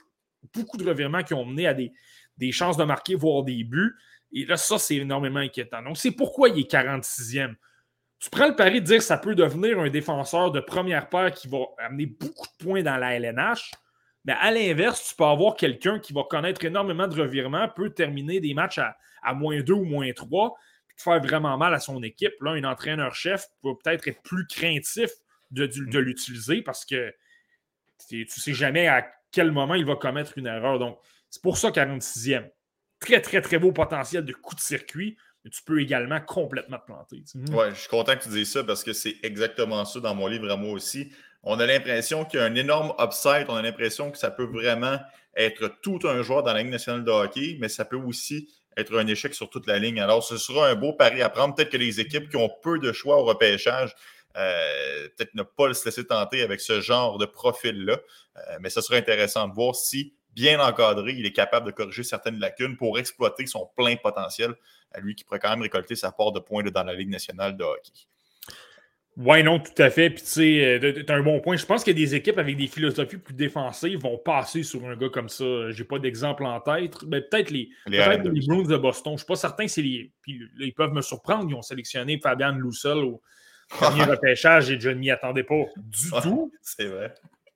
Mais c'est pas le genre d'équipe habituellement qui va adorer un gars qui a beaucoup de lacunes au niveau défensif comme. Euh, puis Loussel, c'était pas ça le problème. C'était davantage. Euh, euh, l'implication dans les gros moments, si tu veux, mais euh, Rinzel, lui, euh, c'est. Je ne suis pas certain que c'est leur genre de joueur, mais une équipe comme les Hurricanes de la Caroline serait peut-être tentée davantage de prendre une chance. Eux, ils adorent prendre du talent, lancer des dards sur la cible et, espérer que le joueur devienne une vraie vedette offensive. Euh, ils ont Scott Morrow qu'ils ont choisi au dernier repêchage. C'est un peu le même genre de joueur qu'on pourrait, euh, qu'on pourrait peut-être voir être choisi par une équipe comme ça. Au 45e rang, Marty, qui, euh, qui voit-on à cet endroit? je peux te dire qu'on connaît très très bien son père à Montréal, directeur ah. général de l'équipe. Donc j'ai choisi le fils de l'autre, qui est l'homonyme de l'autre vedette des Devils du New Jersey également. Donc c'est Jack Hughes que j'ai placé 45e rang, un peu à contre-coeur, honnêtement. Quand même bas. Ouais, c'est ça, un peu bas. je l'ai eu très longtemps dans les alentours de 30, 31, 32. il y a plein de joueurs que je me suis mis à adorer vers la fin de la saison. Et là, malheureusement, c'est pas que je ne l'aime pas, mais j'ai préféré des joueurs que je préfère davantage et que je vais vous parler la semaine prochaine. Mais, euh, mais c'est pour ça qu'il y a dégringolé, mais ce n'est pas que je n'aime pas Jack Hughes, je le trouve. Je le trouve très bon. Je le surveille quand même depuis l'an dernier, lui. Il jouait quand même avec l'équipe américaine des moins de 18 ans, en tant que joueur un peu plus jeune que tout le monde, mais quand même. Puis euh, là, cette année, c'était le joueur le plus jeune dans la NCA. Donc, c'était à prendre. Tu sais, je dis souvent, les, joueurs qui sont des late, lui, c'est un joueur qui est né en novembre 2003. Je dis tout le temps, OK, il faut en prendre et en laisser. Il, il est plus vieux que tous les autres espoirs disponibles, mais lui, c'est pas le cas parce qu'il est plus jeune que tout le monde. Donc, c'est beaucoup plus difficile pour lui. Euh, tu sais, j'ai parlé de Jack Devine la semaine dernière, ça s'applique également. Euh, donc là, je pense, je pense qu'il peut quand même mieux faire que ses statistiques le démontrent. Jack Hughes, dans le fond, c'est quelqu'un qui est très, très bon dans les deux sens de la patinoire. C'est vraiment un centre euh, sur le 200 pieds. Euh, supporte bien ses défenseurs. Très, il est quand même assez acharné, capable de gagner des batailles, toujours impliqué. Il aide vraiment, vraiment beaucoup ses défenseurs. Et comme il y a un certain. Euh, il y a un bon potentiel également pour sortir la rondelle. Donc, en, transition, il est très, très bon pour amener de la vitesse en zone adverse. Très, très bonne, euh, très, très bonne créativité également. Il y, a quand même de bonnes mains. De temps à autre, il est capable de créer des jeux où euh, euh, il va attirer un défenseur vers lui, un, un maniement rondelle très rapide et capable d'alimenter par la suite un, coéquipier qui, se retrouve seul et qui obtient une belle chance. Lui, dans son cas, c'était souvent avec. Il évolue souvent avec l'espoir des Dogs d'Anaheim, Sam Colangelo, qui a eu une saison difficile l'an dernier, mais que ça a mieux été cette, cette saison. L'autre aspect qui est intéressant dans le cas de Jack Hughes, et c'est pourquoi je l'ai eu toujours quand même assez haut tout au long de la saison, tous les matchs de grosse importance où il y avait euh, où c'était très important, on l'a vu, il a été l'un des meilleurs joueurs de Northeastern. Euh, au Beanpot, ça a été l'un des meilleurs attaquants, sinon le meilleur. Euh, dans les séries éliminatoires du Hockey East, a été excellent encore. Et lors des matchs du tournoi de l'NCA, j'ai eu l'occasion de le voir beaucoup en raison de Jordan Harris. Là. Mm-hmm. Jack Hughes a toujours été bon quand ça compte. Les matchs où on l'a moins vu, c'était des matchs tout simplement ordinaires contre. Euh, je donne un exemple comme ça. Mary Mac, par exemple, un mercredi, avait un mercredi soir. Là, là ces matchs-là, on le voyait moins. Il est moins impliqué un peu. Euh, les détails étaient là quand même, mais moins de. Moins spectaculaire, si tu veux. Dans les gros matchs, on le voyait beaucoup. Ça, c'est intéressant. Maintenant, je parle de son jeu offensif, c'est pas un pas un joueur comme Shane Wright, c'est pas un Uri Slavkovski, c'est pas un Logan Cooley non plus. Il est bon, mais il est pas. Tu sais, lorsque je parle de qualité exceptionnelle, il est exceptionnel au niveau de l'intelligence, peut-être pas au niveau de l'attaque. Il est peut-être un petit peu ordinaire. C'est pourquoi il est 45e. C'est pour ça qu'il diminue peut-être un petit peu, mais ça ne veut pas dire que c'est pas un bon joueur de hockey. Il est vraiment excellent dans les deux sens de la patinoire. Ça serait intéressant de voir si euh, Kent Hughes euh, choisira son propre fils. Moi, personnellement, je ne pense pas que c'est une situation idéale compte tenu du marché euh, de Montréal. Je ne dis pas si Kent Hughes était directeur général des, des Flames de Calgary, mais à, Montréal, il y a quand même une certaine engouement envers tout ça. Puis je pense qu'il y aura énormément, il sera scruté à la lettre s'il débarque dans la cour du Canadien de Montréal. Donc, ce sera à voir si euh, Kent Hughes se risque à choisir son propre garçon. Marty, tu l'as dit, il y a des joueurs que tu préférais plus que Jack Hughes sur ta liste. Alors, qui retrouve-t-on au 44e rang? Qui a réussi à faire déloger euh, Hughes un rang plus bas? Mhm. Ouais, mais le joueur que j'ai au 44e rang, c'est également un joueur qui, euh, qui était un petit peu plus haut, qui a toujours été dans les alentours de 34-35 et qui a légèrement diminué, baissé parce que, comme j'ai dit, il y a des joueurs que je préférais. Euh, beaucoup plus gros. Euh, Newman, donc euh, le Finlandais que vous avez pu voir au championnat mondial des moins de 18 ans. ben, je vais simplement dire une chose dans son cas 6 pieds 3 pouces et 216 livres. a bien produit dans, un, dans une ligue professionnelle. Je le sais que la Ligue Mestis, Mestis est la deuxième division finlandaise, donc une coche en bas de la Liga finlandaise. Je le sais que c'est une ligue un peu moins forte, si tu veux, là, où les, détails ne sont, peut-être un peu moins là. Euh, mais il a quand même produit dans cette ligue-là. 35 points en, en 34 matchs. Euh, a joué quand même un peu en Liga, pas très impressionnant, mais bon, il a quand même 17 ans. Là, il, est, jeune, il est quand même né en juillet 2004. Et les qualités offensives sont là. Il a un lancer foudroyant, l'un des meilleurs tirs du repêchage.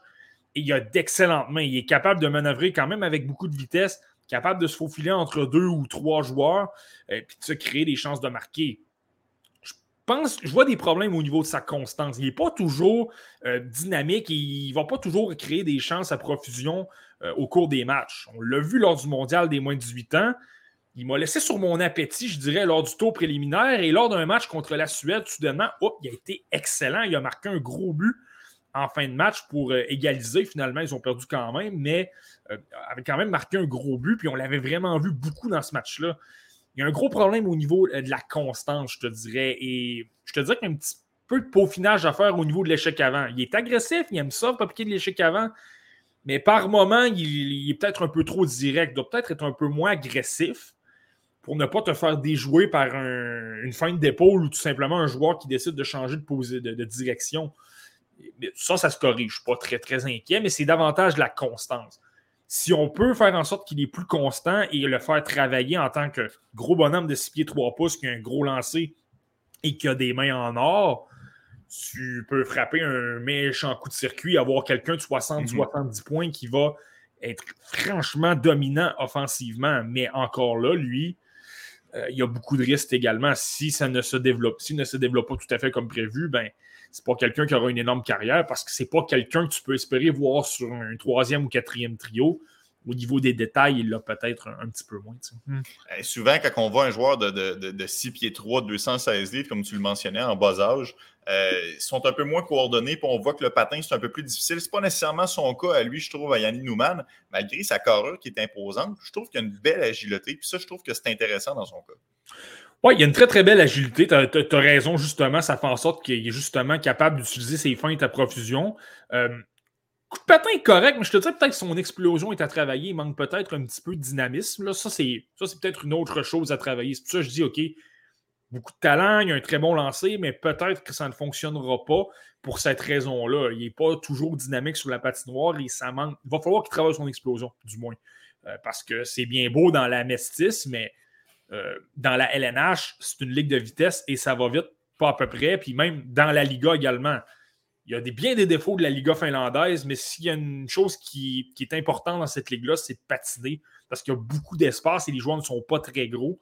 Ça fait en sorte qu'on a plus de, temps et d'espace pour, contrôler la rondelle. Donc, ça, ça va être une, belle facette pour lui s'il veut se développer parce que je pense que ça va passer par la Liga l'an prochain dans son cas également. Donc, euh, euh, Yannick Newman, joueur répertorié au 44e rang dans la liste du top 64 de Marty. C'est donc dire, Marty, euh, il nous reste seulement le 43e. Je le réexplique cette semaine. On a commencé avec une tranche de 12 joueurs. On va y aller avec deux semaines consécutives de 10 joueurs, donc 10 joueurs cette semaine et 10 joueurs la semaine prochaine, ce qui nous laissera un top 32, donc la première ronde euh, pour les trois dernières semaines avant le repêchage. Donc, quel est ton 43e et dernier joueur aujourd'hui, Marty? Donc, le, 43, le 43e joueur, lui, sera du côté de la OHL du Storm de Guelph, plus exactement. C'est un défenseur, Michael Butchinger.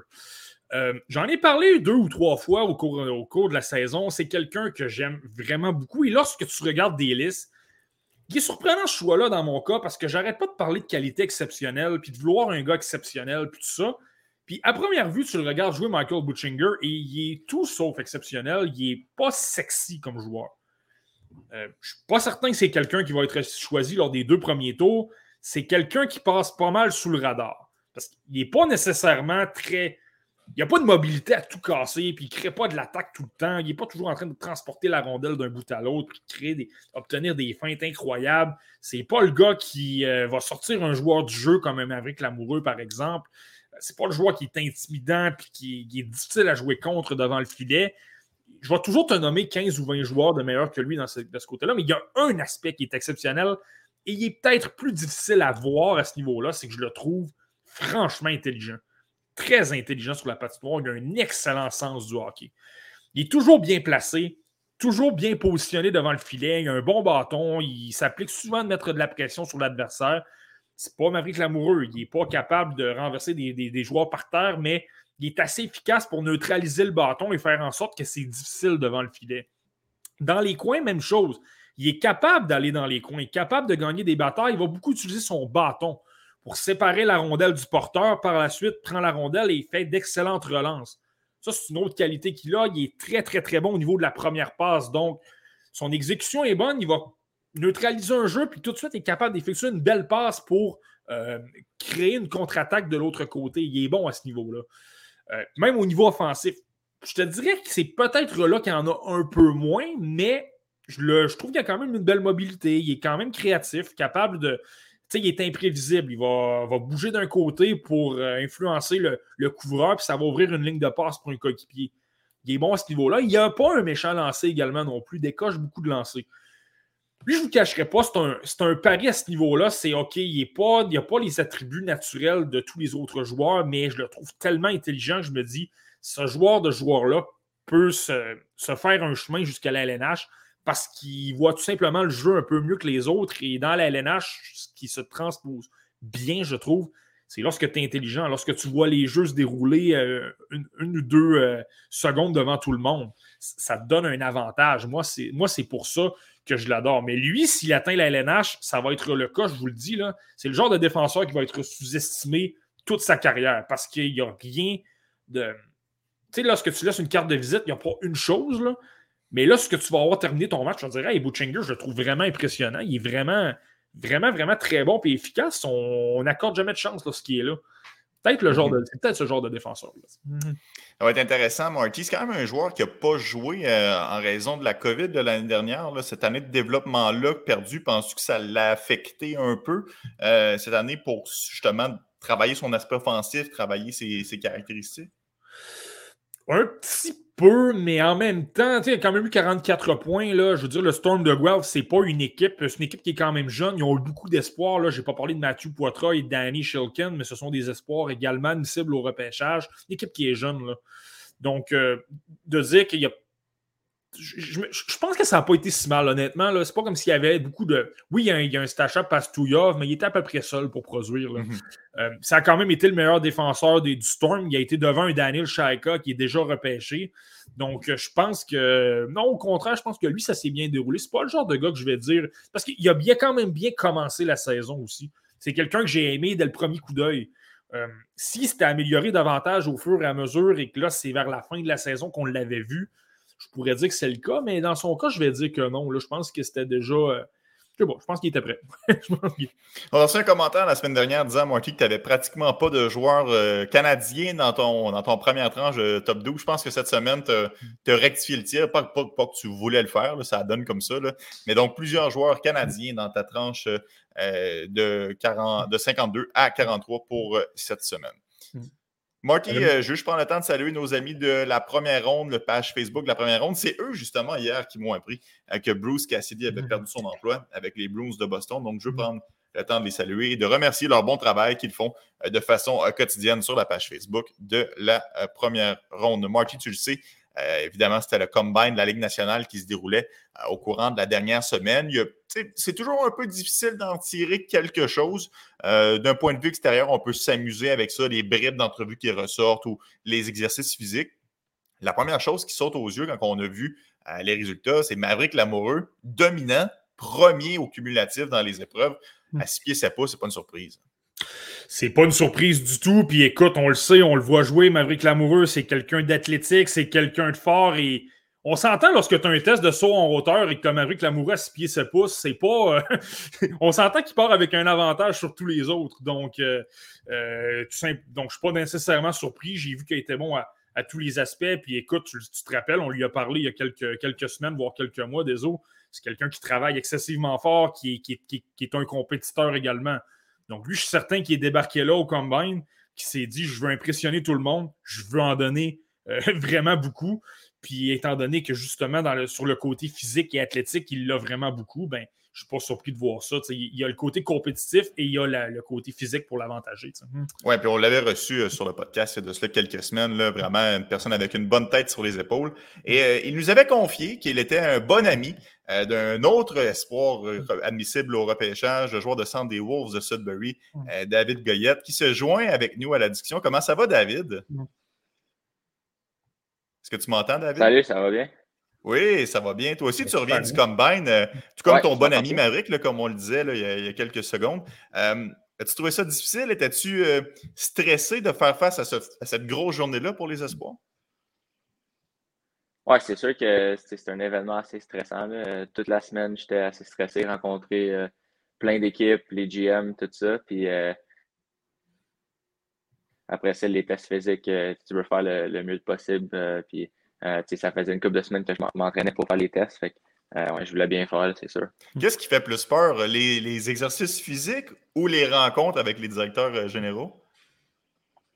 Ben, pour moi, je te dirais, j'étais plus stressé de faire les rencontres parce que les tests physiques, honnêtement, je me suis entraîné toute ma vie pour ça. Puis, euh, je me sentais assez confiant, mais euh, les entrevues, euh, c'est quelque chose que tu ne pratiques pas tous les jours. Fait j'étais quand même assez stressé, mais c'était le fun, ça a bien été. Hmm. Côté des tests physiques, comment ça s'est passé dans ton cas? Je me souviens qu'au match des meilleurs espoirs, tu as été, je pense, le troisième au total, euh, euh, si tu prends le cumulatif. Là. Euh, donc, surpris de voir comment, ça s'est passé pour, la, vraie séance d'évaluation de la LNH. Oui, ben, sinon, ça a bien été, honnêtement.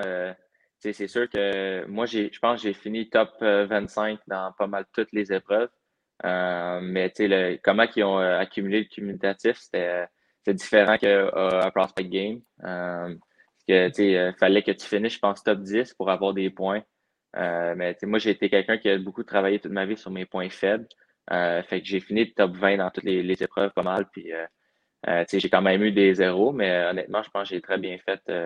j'ai pas été, j'ai pas été faible dans aucun événement. Fait que j'étais assez content quand même. Dans ce genre, dans ce genre de test-là, ce serait quoi ta force, tu dirais, David? C'est quoi qui a été le plus facile un peu? Euh, je te dirais, mais j'étais un gars euh, qui a été bon au, VO2. Euh, j'ai toujours été quelqu'un qui été assez en forme. J'ai couru quand j'étais jeune beaucoup. j'ai fait des triathlons aussi quand j'étais jeune.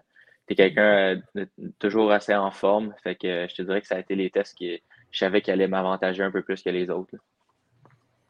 David, euh, tu parles très bien français parce que tu viens de Saint-Jérôme. Il y a peut-être des gens qui sont surpris, qui pensaient plus que tu évolues dans la OHL, que tu es, un Ontarien, mais non, c'est pas ça ton parcours. tu as un parcours quand même assez atypique. Tu t'es promené pas mal pour atterrir justement avec les Wolves de Sudbury. Oui, exact. J'ai euh, été. Euh, je suis né à Saint-Jérôme. puis après ça, j'ai déménagé à Mirabel quand j'avais, je pense, 6-7 ans. j'ai joué mon hockey mineur là jusqu'à 13 ans. Euh, puis après ça, moi, je suis déménagé en Ontario, à Hawkesbury, qui est euh, juste au bord de la frontière du Québec. Euh, puis j'ai joué mes années Bantam ici. puis après ça, je suis allé évoluer aux États-Unis pour mon, mon midget. puis après ça, j'ai décidé d'aller jouer dans, dans la OHL à Sudbury. Tu as évolué aux États-Unis. Je présume que ton objectif à ce moment-là, c'était la NCA. Oui, exactement. J'avais toujours, euh, c'était important pour moi, ma, euh, mes parents, ma famille, de, de toujours avoir un plan B avec l'école. Euh, c'est quelque chose qu'on avait toujours rêvé que, que je jouais dans la Euh, mais je te dirais qu'au cours des années, quand que, j'ai réalisé que peut-être que j'allais avoir un développement plus vite qu'un certain joueur dans la que la meilleure option pour moi, ça, ça serait d'évoluer dans la OHL. Et je ne me trompe pas, votre directeur général, Rob Papineau, tu as quand même, quand même eu un, mot à dire. Je pense qu'il vous a quand même bien vendu Sudbury. Peux-tu nous expliquer un peu comment ça s'est passé pour te convaincre justement de, choisir la OHL au détriment de la, de la NCA, par exemple? Oui, bien c'est sûr que il a, il, a, fait une bonne job avec Quentin Byfield, euh, qui avait passé par là. Euh, les dernières années, je pense qu'on est une des, meilleures équipes dans la OHL à, développer des, jeunes pour euh, la NHL. Fait euh, c'est sûr qu'il m'a vendu un peu ce côté-là. Euh, puis l'aspect que, tu sais, on était un petit peu plus en reconstruction. Euh, donc, j'allais avoir un peu plus de temps de glace pour, pour me développer, puis tout de suite montrer aux, équipes quel, joueur que, quel joueur que je suis. Là. Hmm. Puis, peux-tu nous parler un petit peu de Sudbury, justement? Tu sais, je sais que je pense qu'un des aspects qui t'ont vendu, c'est qu'écoute, Sudbury, c'est quand même une ville très francophone. Les gens du Québec connaissent peut-être un peu moins, mais parle-nous un peu de l'environnement dans, lequel, dans lequel tu es. J'ai vu que je pense que c'était quand même un, bel environnement pour jouer au hockey. Ouais, non, c'est le fun. Euh, c'est une petite ville. Euh, c'est pas, pas une grosse ville. Euh, je pense a 100 000 habitants, peut-être, un petit peu plus que ça. Fait que c'est quand même c'est petit, mais je te dirais que dans le centre-ville, il y a beaucoup d'actions. puis le monde euh, eux autres, ils, aiment bien le hockey. Là, les, les, vendredis soirs en games, c'est plein. Euh, fait que non, c'est une bonne atmosphère. Puis, euh, je dirais que l'hiver, ça, ça, devient plus froid qu'ici, mais euh, ben, c'est le fun. Puis, nos, on a un bon fan, un, un, bon fan base. Là, genre, ils nous supportent bien. Fait bien content de, de, jouer devant nos fans. Euh, David, tu as mentionné un peu plus tôt que tu avais choisi justement la OHL pour avoir un bon temps de glace et de développer. Malheureusement, en raison de la pandémie, la Ligue a été arrêtée pendant une année complète, ce qui fait en sorte que tu as fait tes débuts cette année. Euh, comment tu as géré ça, cette, pause-là forcée? Qu'est-ce que tu as fait pour t'occuper, pour ne pas perdre la forme, pour continuer à progresser dans ton année euh, de joueur de hockey? Oui, je te dirais que, tu sais, je vous le cacher, ça a été une année quand même assez dure pour, pour tous les jeunes qui évoluent dans OHL. Euh, une année pas de hockey, on fait ça depuis qu'on est tous jeunes. Puis euh, là, tu réalises que tu ne peux pas vraiment jouer au hockey cette année. Fait que ça a été quand même assez dur euh, de rester positif. Mais euh, mes, mes parents m'ont aidé là-dedans. Ils ont fait un, gym dans mon garage euh, pour que je continue à, continuer à m'entraîner fort. puis j'ai aussi travaillé avec un, un quelqu'un, un sport psychologist. Euh, qui m'a aidé à, à, rester positif puis à, à, vraiment établir mes buts pour la prochaine saison. Euh, fait que tous les jours, c'était ça. Je m'entraînais dans mon gym puis euh, je restais positif. Je pensais à la saison prochaine. puis je, je, faisais tout en mon poste pour que je sois prête. David, tu parlais de ton père, là, justement, qui, qui, t'a carrément confectionné un gym. Euh, peux-tu nous parler un peu de l'importance de ton père dans ton cheminement? Je sais qu'il a beaucoup insisté sur le fait de. Euh, tu sais, tu parlais du triathlon tout à l'heure, puis j'avais même pas vu que tu avais fait du triathlon. Là, euh, sur le fait que de pratiquer beaucoup de sport étant jeune, puis ça va développer un peu ton. de te développer en tant qu'athlète. Peux-tu me parler de l'importance de ton père dans, dans ton cheminement en tant qu'athlète? Ouais, j'ai toujours dit que ben, mon père, il savait qu'est-ce qu'il faisait euh, avec moi et mes frères quand, quand on était jeunes. Euh, pour lui, c'était important qu'on soit des athlètes en premier. Euh, c'était pas, euh, il voulait pas juste qu'on soit des joueurs de hockey quand on était jeunes. C'était important pour lui qu'on touche à beaucoup de sport pour qu'on on sache vraiment qu'est-ce qu'on veut faire dans la vie. Puis, moi, c'est ça, j'ai fait du triathlon quand j'étais jeune. J'ai touché au baseball, au soccer. J'ai couru euh, du track and field à Montréal euh, pendant les étés. J'ai touché à plein de sports. puis c'était important pour mon père que moi et mes frères, on soit des athlètes en premier pour que quand que, euh, veux, veux pas, ça nous aide aussi dans le hockey. J'ai toujours dit que quand que je jouais mes meilleurs games, mes meilleures années, c'était quand que j'étais dans la shape de ma vie parce que ça l'aide à, ça l'aide pour tout à vous prendre, mettons, en fin de game, avoir encore de l'énergie. Euh, c'est ça. Mon père, il a été une personne très importante pour moi. Puis, euh, encore aujourd'hui, il, me supporte. Euh, il est souvent à Sudbury quand il pouvait voir des games. Puis, toujours été là pour moi. Fait que je suis très reconnaissant. Y a-tu un aspect dans les autres sports que tu as pratiqués, là, que tu peux dire dans ton style de jeu, ça, ça, se, ça se reflète dans, dans la façon dont tu joues? Ouais, je te dirais, j'ai fait beaucoup de sport en grandissant, mais je te dirais que juste l'aspect d'être en forme, euh, c'est vraiment quelque chose qui m'aide euh, dans ma game. toujours euh, du track. je me suis fait. je savais que mes, mes trois premiers agents B, un petit peu, étaient peut-être pas au, top. Fait que mon père, il me, il me comme dit, va voir Nick Macrozenaris à Montréal. ça va t'aider à, à, améliorer ton accélération. puis j'ai fait ça pendant deux ans. Puis maintenant, c'est je suis content de dire que je suis sûrement un des meilleurs patineurs du draft, au moins top 5. c'est quelque chose qui m'a beaucoup aidé. Euh, ça, mon père a toujours un plan, puis il savait que qu'est-ce qu'il fallait que je fasse pour, pour être au top. tu viens de le dire, euh, David. Excuse-moi, Marky, je ne vais pas te couper, mais euh, tu parles que tu as un excellent coup de patin. Tu évolues dans la OHL. On connaît plus les joueurs de la, LGMQ ici au Québec. ce serait quoi tes forces? Ce serait quoi tes faiblesses? Qu'est-ce que l'équipe qui va te repêcher peut s'attendre comme joueur de hockey?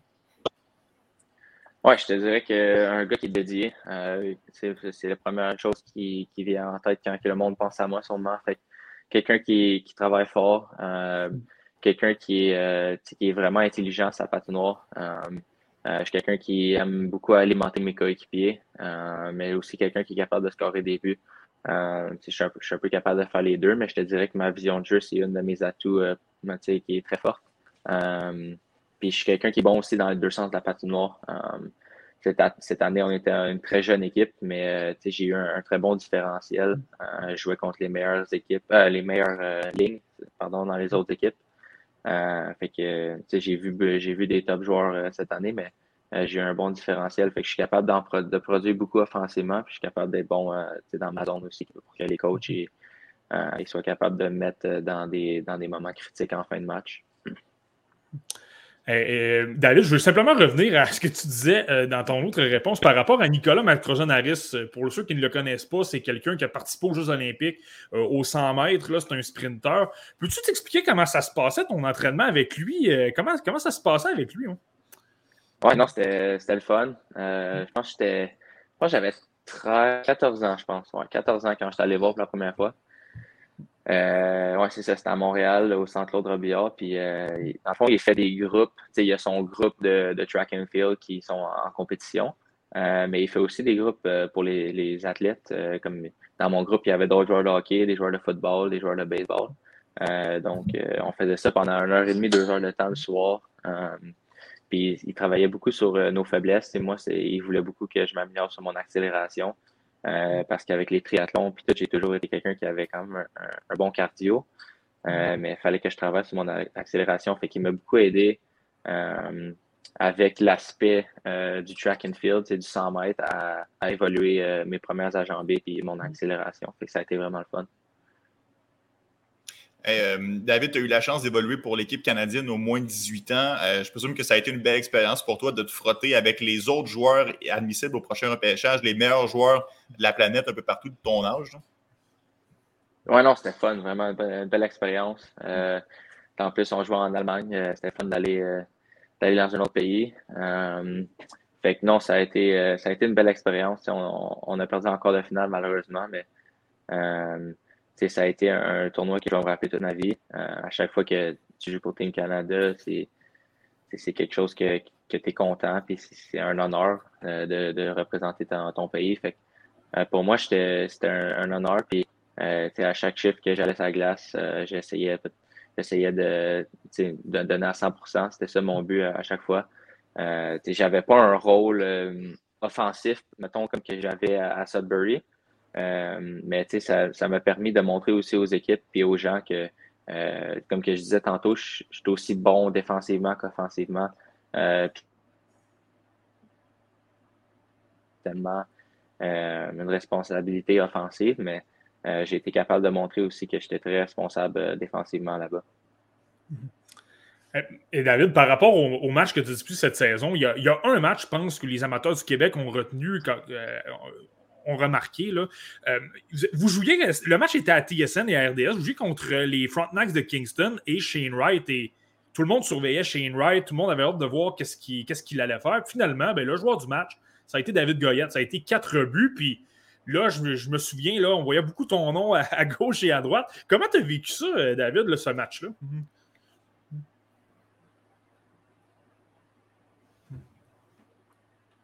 Pense que David a un petit problème technique. Est-ce que tu nous entends, David? Estomaqué Marquis par sa performance de quatre buts, je pense. David euh, semble avoir un petit problème avec euh, l'Internet. Malheureusement, ce sera, euh, ce sera ça pour, pour David Goyette. On le remercie d'avoir été avec nous. c'est dommage parce que notre entrevue se coupe un peu plus court que prévu en raison d'un problème de connexion, mais ne soyez pas en peur, on aura un autre invité d'envergure qui se joint à nous. Il est journaliste au Journal de Québec, Kevin Dubé. Kevin, la barre est haute, là. Ah euh, il faut, il faut, t'as des grands souliers à chausser, là. Mhm. J'avais hâte d'entendre la réponse en plus. J'étais au bout de mon siège, j'avais hâte de voir ce qu'il allait dire sur Shane Wright, mais euh, ça sera pour une autre fois. Ah, ben, écoute, ça fait partie de la game, puis ça fait partie du monde euh, du podcast. Bah, Kevin, évidemment, tu, on le sait, là, tu suis. oh, attention, attention, de retour dans la discussion. Reste avec nous, Kevin. Mais David est de retour avec nous. David, est-ce que tu as entendu la question de Marky? Non, désolé, mon, mon Wi-Fi est coupé. Euh, dans le fond, je parlais du match de 4 buts que tu avais obtenu. Tu sais, la tension était sur Shane Wright. Le match était à TSN, RDS. Tout le monde surveillait Shane Wright euh, avec raison. Là. Mais finalement, le joueur du match, avait été toi. Vous avez, obtenu 4 buts. là, soudainement, tout le monde parlait de toi de tous les côtés. Peux-tu me dire comment tu as, vécu ça un petit peu? Hmm. Oui, je te dirais, ça a été un match que je savais. Euh, évidemment, jouer contre Shane Wright, qui était projecté pour être le, premier choix au, draft. Euh, je te dirais que ça a été un match que pour moi, il fallait euh, que je fasse un, une belle performance. Euh, j'étais assez stressé avant le match. Puis pour moi, c'était juste un, match que je savais aussi si ça passait à RDS et à TSN. puis je savais qu'il y allait y avoir plein de monde qui regardait. pour moi, je me suis mis beaucoup de, stress pendant ce match-là, mais j'ai bien joué, honnêtement. J'ai mes coéquipiers m'ont beaucoup aidé. c'est sûr que euh, je savais qu'il fallait que je sois meilleur que Shane Wright ce match-là. que ça a été beaucoup de, euh, de ça qui se passait dans ma tête. Puis euh, honnêtement, je suis vraiment content avec la performance que j'ai eue. Je pense que tu peux être fier de toi. Puis il y a bien des gens qui ont été impressionnés de ce que tu as accompli lors de cette journée-là. Bonne chance, David. Le repêchage, c'est dans un mois. On va suivre ça avec grande attention. Puis on te souhaite d'être repêché le plus haut possible. Tu le mérites, mon ami. Ouais, merci beaucoup. Salut, David. Merci, David. David Goyette, attaquant des Wolves de Sudbury, était avec nous ici au podcast La Relève. De retour à Kevin Dubé, euh, journaliste pour le Journal de Québec. Désolé, Kevin, pour cette euh, petite attente. Euh, Kevin, on le sait, bon, évidemment, tu es un journaliste qui est attitré à plusieurs choses, mais notamment à la couverture de la LHJMQ et des remparts de Québec. Commençons avec la finale de la LHJMQ. Euh, Kevin, c'est présentement 2 à 0 pour Shawinigan, mais un peu sous le signe de la controverse dans le deuxième match. Ouais, euh, c'est drôle parce que les, euh, les, les, Cataractes ont On dirait que la controverse les suit depuis, depuis la série contre les remparts de Québec. le, match 1 contre les remparts, c'est les remparts qui avaient gagné en prolongation sur un but un peu controversé de, de, de, Seva Komarov en prolongation. Euh, match 5 à Québec contre, euh, contre les remparts, ça se termine sur un but de, de, de, de encore un Pierrick Dubé qui marque en, alors que les remparts venaient de prendre une punition à 1 minute 9 de la fin, je pense. Euh, Patrick Roy n'était pas très content. Puis là, ben, on s'en va à Charlottetown, puis les Islanders prennent une punition ben, un peu, un peu controversée. Ben, sais, moi, je suis pas du genre vraiment à mettre la. J'ai jamais été du genre à mettre euh, la, faute sur les, euh, sur les arbitres, sauf quand je joue. Mais euh, quand je... Ça, t'en sais quelque chose des autres, hein? oui.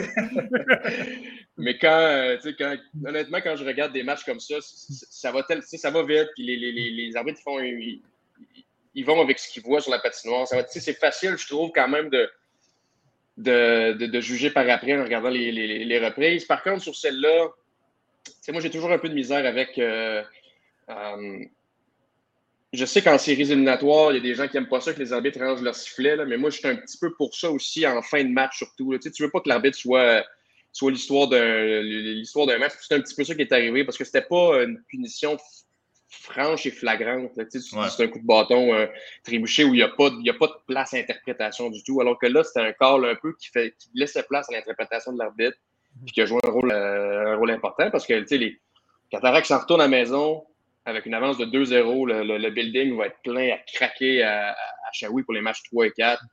Euh, ça va être dur pour les Islanders. C'était les favoris avant le début de, la finale, assurément, mais là, tu t'en vas à Shawinigan avec une avance de un retard de 0-2. Tu viens de perdre sur une controverse. C'est, euh, en tout cas, la, résilience va être testée euh, euh, pas mal, pas mal, pas mal à partir de demain soir. Ouais, parce que pour les gens qui ne l'ont pas vu, c'est en fin de match de Xavier Simoneau qui a mis la main sur la rondelle à, la suite d'une mise en jeu. comme tu dis, Kevin, je comprends qu'on applique une chance de marquer qui est, empêchée parce qu'on retient un coup de bâton au visage, mais là, une punition comme ça, c'est un peu c'est un peu tiré par les cheveux, Marty. On est devant 2-0 dans la finale. Est-ce que tu penses que Daniel Renault est tout de même satisfait de la performance de ses joueurs? Moi, je ne sais pas, Kevin, mais moi, je suis Daniel Renault. C'est bien beau, on a gagné le match numéro 2, mais tu ne peux pas être satisfait du tout. Tu t'es fait complètement dominer par les Islanders de Charlottetown. La grosse défense de Charlottetown avec. Je vais surtout parler de Lucas Cormier. Là. Lucas Cormier mm-hmm. m'a vraiment, vraiment impressionné dans ce match numéro 2. Là. Bon défensivement, il a coupé beaucoup de jeux. Il a vraiment effectué de bonnes relances. Là sais, les, bons défenseurs que j'ai vus dans les dernières années s'illustrer lors des séries qui ont eu des carrières dans la LNH, Lucas Cormier, ça commençait à ressembler à ça. Mais pour revenir à Daniel Renault, moi, c'est. C'est ça, là. Tu n'as pas été capable de rentrer dans la zone adverse avec régularité. On a surtout marqué en avantage numérique, mais à 5 contre 5, il ne s'est pas passé grand-chose. Euh, puis je suis certain que tu vas être d'accord avec moi, Kevin, mais contre les remparts, même la série avant contre les Olympiques de Gatineau, le trio de Maverick Book va super bien. Ça, il n'y a pas de problème. C'est un trio qui fait des flamèches, qui crée des chances constamment lorsqu'ils sont sur la patinoire. Mais lorsque ce sont les autres trios, on a de la difficulté à suivre. Et je dirais aussi sur le plan défensif, là, Zachary Mascotte apporte beaucoup de choses sur le plan offensif, mais défensivement, par moment, c'est laborieux. Et c'est là que si une équipe comme Charlottetown peuvent prendre le rythme et euh, créer de la confiance, c'est un peu. Euh, ça peut être laborieux. En tout cas, moi, je suis Daniel Renault, j'en veux davantage de, de tout, ah oui. pas seulement du trio de Maverick Book. Clairement, clairement. Puis c'est drôle parce que je, je, je, parlais à Daniel Renault ce matin avant qu'on se parle. Puis c'est exactement ça qu'il disait. les Islanders, c'est drôle parce que les Islanders, c'est l'équipe de, de leur défensive. Là. Ils ont à peu près la même défensive que l'an dernier, à l'exception de, de, Jérémy Dakabutuka qui ont acquis cette année, qui est touché un excellent défenseur. Euh, puis les Cataractes, ben, c'est l'équipe. Puis tu sais, tu as raison que c'est le, le premier trio des Cataractes qui, qui, les, qui, mène l'équipe depuis le début, mais je veux dire, ça a été ça toute l'année. Tu regardes la fiche avec Maverick Bourque et sans Maverick Bourque, c'est le jour et la nuit. Fait que les Cataractes, puis le, le junior, c'est ça aussi. Hein? Il y a des joueurs dominants qui font une différence incroyable, plus que dans la Ligue nationale. Euh, mais il va falloir que les Cataractes mettent plus de pression sur la défense des, des, des Islanders. Il, il, il, faut créer quelque chose. C'est pas, c'est pas avec des jeux de finesse que tu vas réussir à battre la défensive des, des Islanders. C'est en leur appliquant leur propre médecine, littéralement. C'est plate, là, mais c'est en envoyant des rondelles dans le fond, puis en frappant les défenseurs, en créant de la confusion, en créant du chaos en zone offensive, que tu vas créer des choses. c'est ce qu'on va vouloir faire. Mais la bonne nouvelle, tu sais, c'est c'est drôle parce que je suis à Québec un peu plus souvent, là, puis euh, je, côtoie Patrick Roy euh, sur une base presque régulière, puis il dit souvent, tu sais, il, cite souvent Mike Keane quand, dans le temps où il jouait avec les Canadiens puis qu'ils jouaient ensemble. Il dit, il dit souvent Mike Keane, il disait souvent, pas parce qu'on joue mal qu'on n'est pas obligé de, qu'on, n'est pas obligé de gagner. Puis c'est un petit peu ce que les Cataractes font depuis le début des séries, même les matchs où ils ont été un petit peu moins bons. Ils ont trouvé une façon de gagner, des buts importants. Euh, sais, Pierre-Éric Dubé, euh, c'est, un, c'est un élément un peu secondaire de l'attaque depuis, cette saison parce qu'on ne parle pas beaucoup de buts à cause du, premier trio, mais marque des gros buts, marquer le gros but contre les remparts, euh, euh, marquer le gros but avant hier contre, contre les Islanders. Donc, tu sais, c'est ça le junior aussi. Les Cataractes vont vivre et mourir avec leur avantage numérique et avec leur premier trio. Après ça, ben, autant j'aime Lucas Cormier, autant j'aime euh, Noah Lawan, euh, il va falloir qu'ils trouvent un moyen de contrer ce trio-là, ce que personne n'a réussi à faire, presque, à part les remparts un peu en, demi-finale. Mais encore là, ils ont toujours trouvé le tour de, de faire la différence. Puis, là, j'aimerais pas être dans les shorts des Highlanders, m'en aller à Shawinigan, qui est un amphithéâtre extrêmement bruyant quand la place est pleine. Tu perds 0-2. Euh, ça va être tough, mais ça va être. écoute, ils ont, ils ont, fini deuxième au classement général, c'est pas pour rien. Puis, euh, ils, ont, ils, ont, ce qu'il faut pour, euh, pour revenir dans l'arrière. Mais ça, tu as un bon point, Kevin. Là, écoute, j'enlève rien à Charlottetown, mais l'ambiance qu'il va avoir euh, au centre Gervais ouais. Auto à Shawinigan, là, tu le sais, des autres, t'en es, tu en es le meilleur exemple. Tu sais très bien qu'est-ce que je veux dire. Euh, ça, va, ça va être électrique, là, disons, l'atmosphère. Tu peut-être pas dans les shorts des joueurs des Islanders, Kevin, mais tu seras au centre Gervais Auto. Euh, ouais. dans mes shorts. Euh, oui, dans tes shorts à toi. Mais, mm -hmm. mais honnêtement, là, si c'était pas de ton âge, là, je pense qu'il pourrait t'habiller. Tu serais, tu serais capable de, de, de, tenir, de tenir ton bout. Euh, donc, le troisième, match, le troisième match a lieu euh, demain de cette euh, finale. Bon, Kevin, je m'en voudrais de pas parler des remparts alors qu'on t'a ici euh, sur la, la, plateforme du podcast La Relève. Tu l'as mentionné, là, tu côtoies Patrick Roy sur une base régulière. Tu es un peu attitré à la couverture de cette équipe tout au long de la saison. Euh, évidemment, le sujet de l'heure avec les remparts de Québec, de notre point de vue ici des espoirs, c'est Nathan Gaucher. Euh, Crois-tu que ce sera le premier joueur qui va être repêché de la LHJMQ, Kevin, au repêchage? Je suis pas mal convaincu. Euh, puis même que j'ai. Écoute, c'est un feeling très personnel. Tu sais, puis je, côtoie des recruteurs, je, jase avec eux un peu sur, la galerie de presse. Je sais, je sais que c'est un joueur qui, est, euh, qui est très aimé parce que c'est le, genre de joueur que les équipes cherchent. Euh, c'est un gros, centre droitier qui gagne des mises au jeu, qui est bon défensivement, qui, joue physique. Euh, Nord-Sud, il va au filet, il n'a pas peur de salir le nez. C'est toutes des qualités qui, sont, très transposables pour la Ligue nationale de hockey.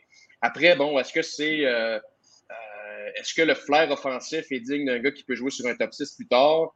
Ça, c'est la grande question. Tu sais, il veut, veut, pas, il a quand même pas connu une, énorme année offensive euh, compte tenu de toutes les munitions qu'il y avait à Québec cette année. Euh, mais, à, chaque fois, on lui a demandé de, euh, briller. Il l'a fait au match des meilleurs espoirs. Il a été très bon. Ça, un des, meilleurs joueurs du match, j'ai trouvé. Euh, puis, pour revenir à ce que je disais, c'est que le, sentiment que j'ai, c'est que dans la majorité des listes publiques en ce moment, on le voit entre quoi, 25 et 40 peut-être, quelque chose comme ça. Moi, j'ai le sentiment qu'il va sortir plus haut que ça. Euh, pour toutes les raisons que j'ai euh, que j'ai mentionnées. Et je sais qu'il y a des équipes qui repêchent très, très haut. Je ne les nommerai pas, mais je sais qu'il y a des équipes qui repêchent très, très haut, qui sont très intéressées par lui, puis qui ont peur de le perdre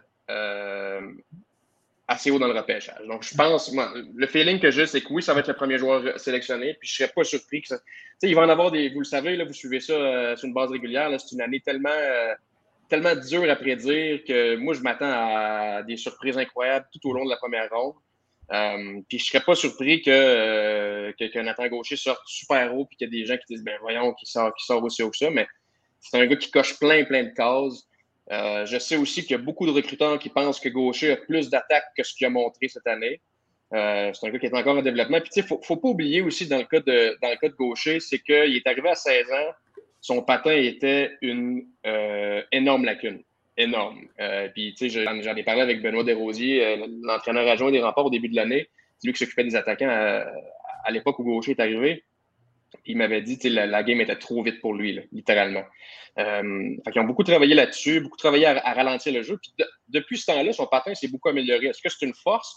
Je pense pas, mais quand même, au match des meilleurs espoirs, il a fini dans les meilleurs, euh, dans les dans les épreuves de patin. Je ne peux pas dire que c'est nécessairement une bombe sur le patin, mais c'est un aspect qui s'est beaucoup amélioré. c'est un gars dont la courbe de progression est quand même ascendante par rapport euh, au moment où il est arrivé dans, dans la LHGMQ.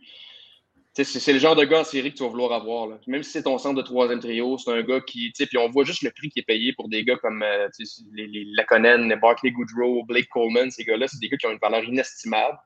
On donne des choix, des choix de première ronde pour ces gars-là. Fait que je suis vraiment pas surpris que, que Nathan sorte. Euh, c'est un gamer en plus. Là, un, je le vois dans les pratiques souvent. C'est, le genre de gars.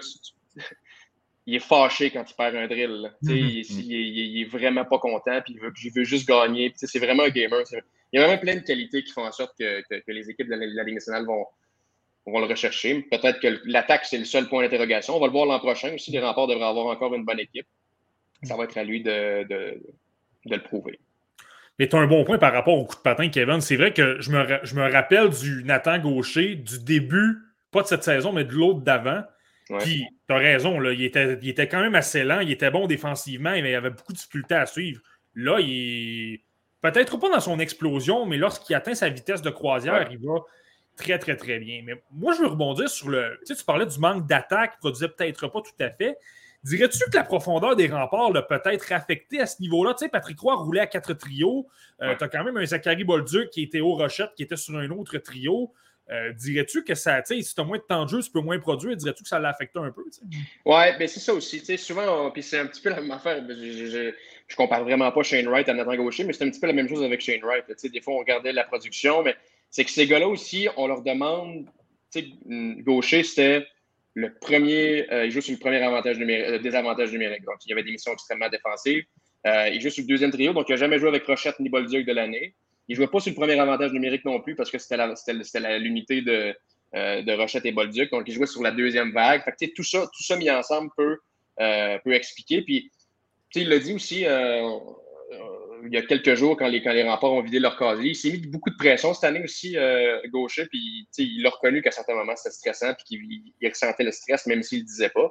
Est-ce que ça peut avoir joué? Est-ce que des fois, il essaie de trop en faire? Moi, j'ai l'impression que c'est un gars qu'on nous a tellement vendu comme un bon centre sur 200 pieds, qui gagne des mises au jeu, que c'est vraiment là-dessus qu'il s'est concentré cette année pour essayer de le montrer le plus possible, au détriment d'un peu d'attaque.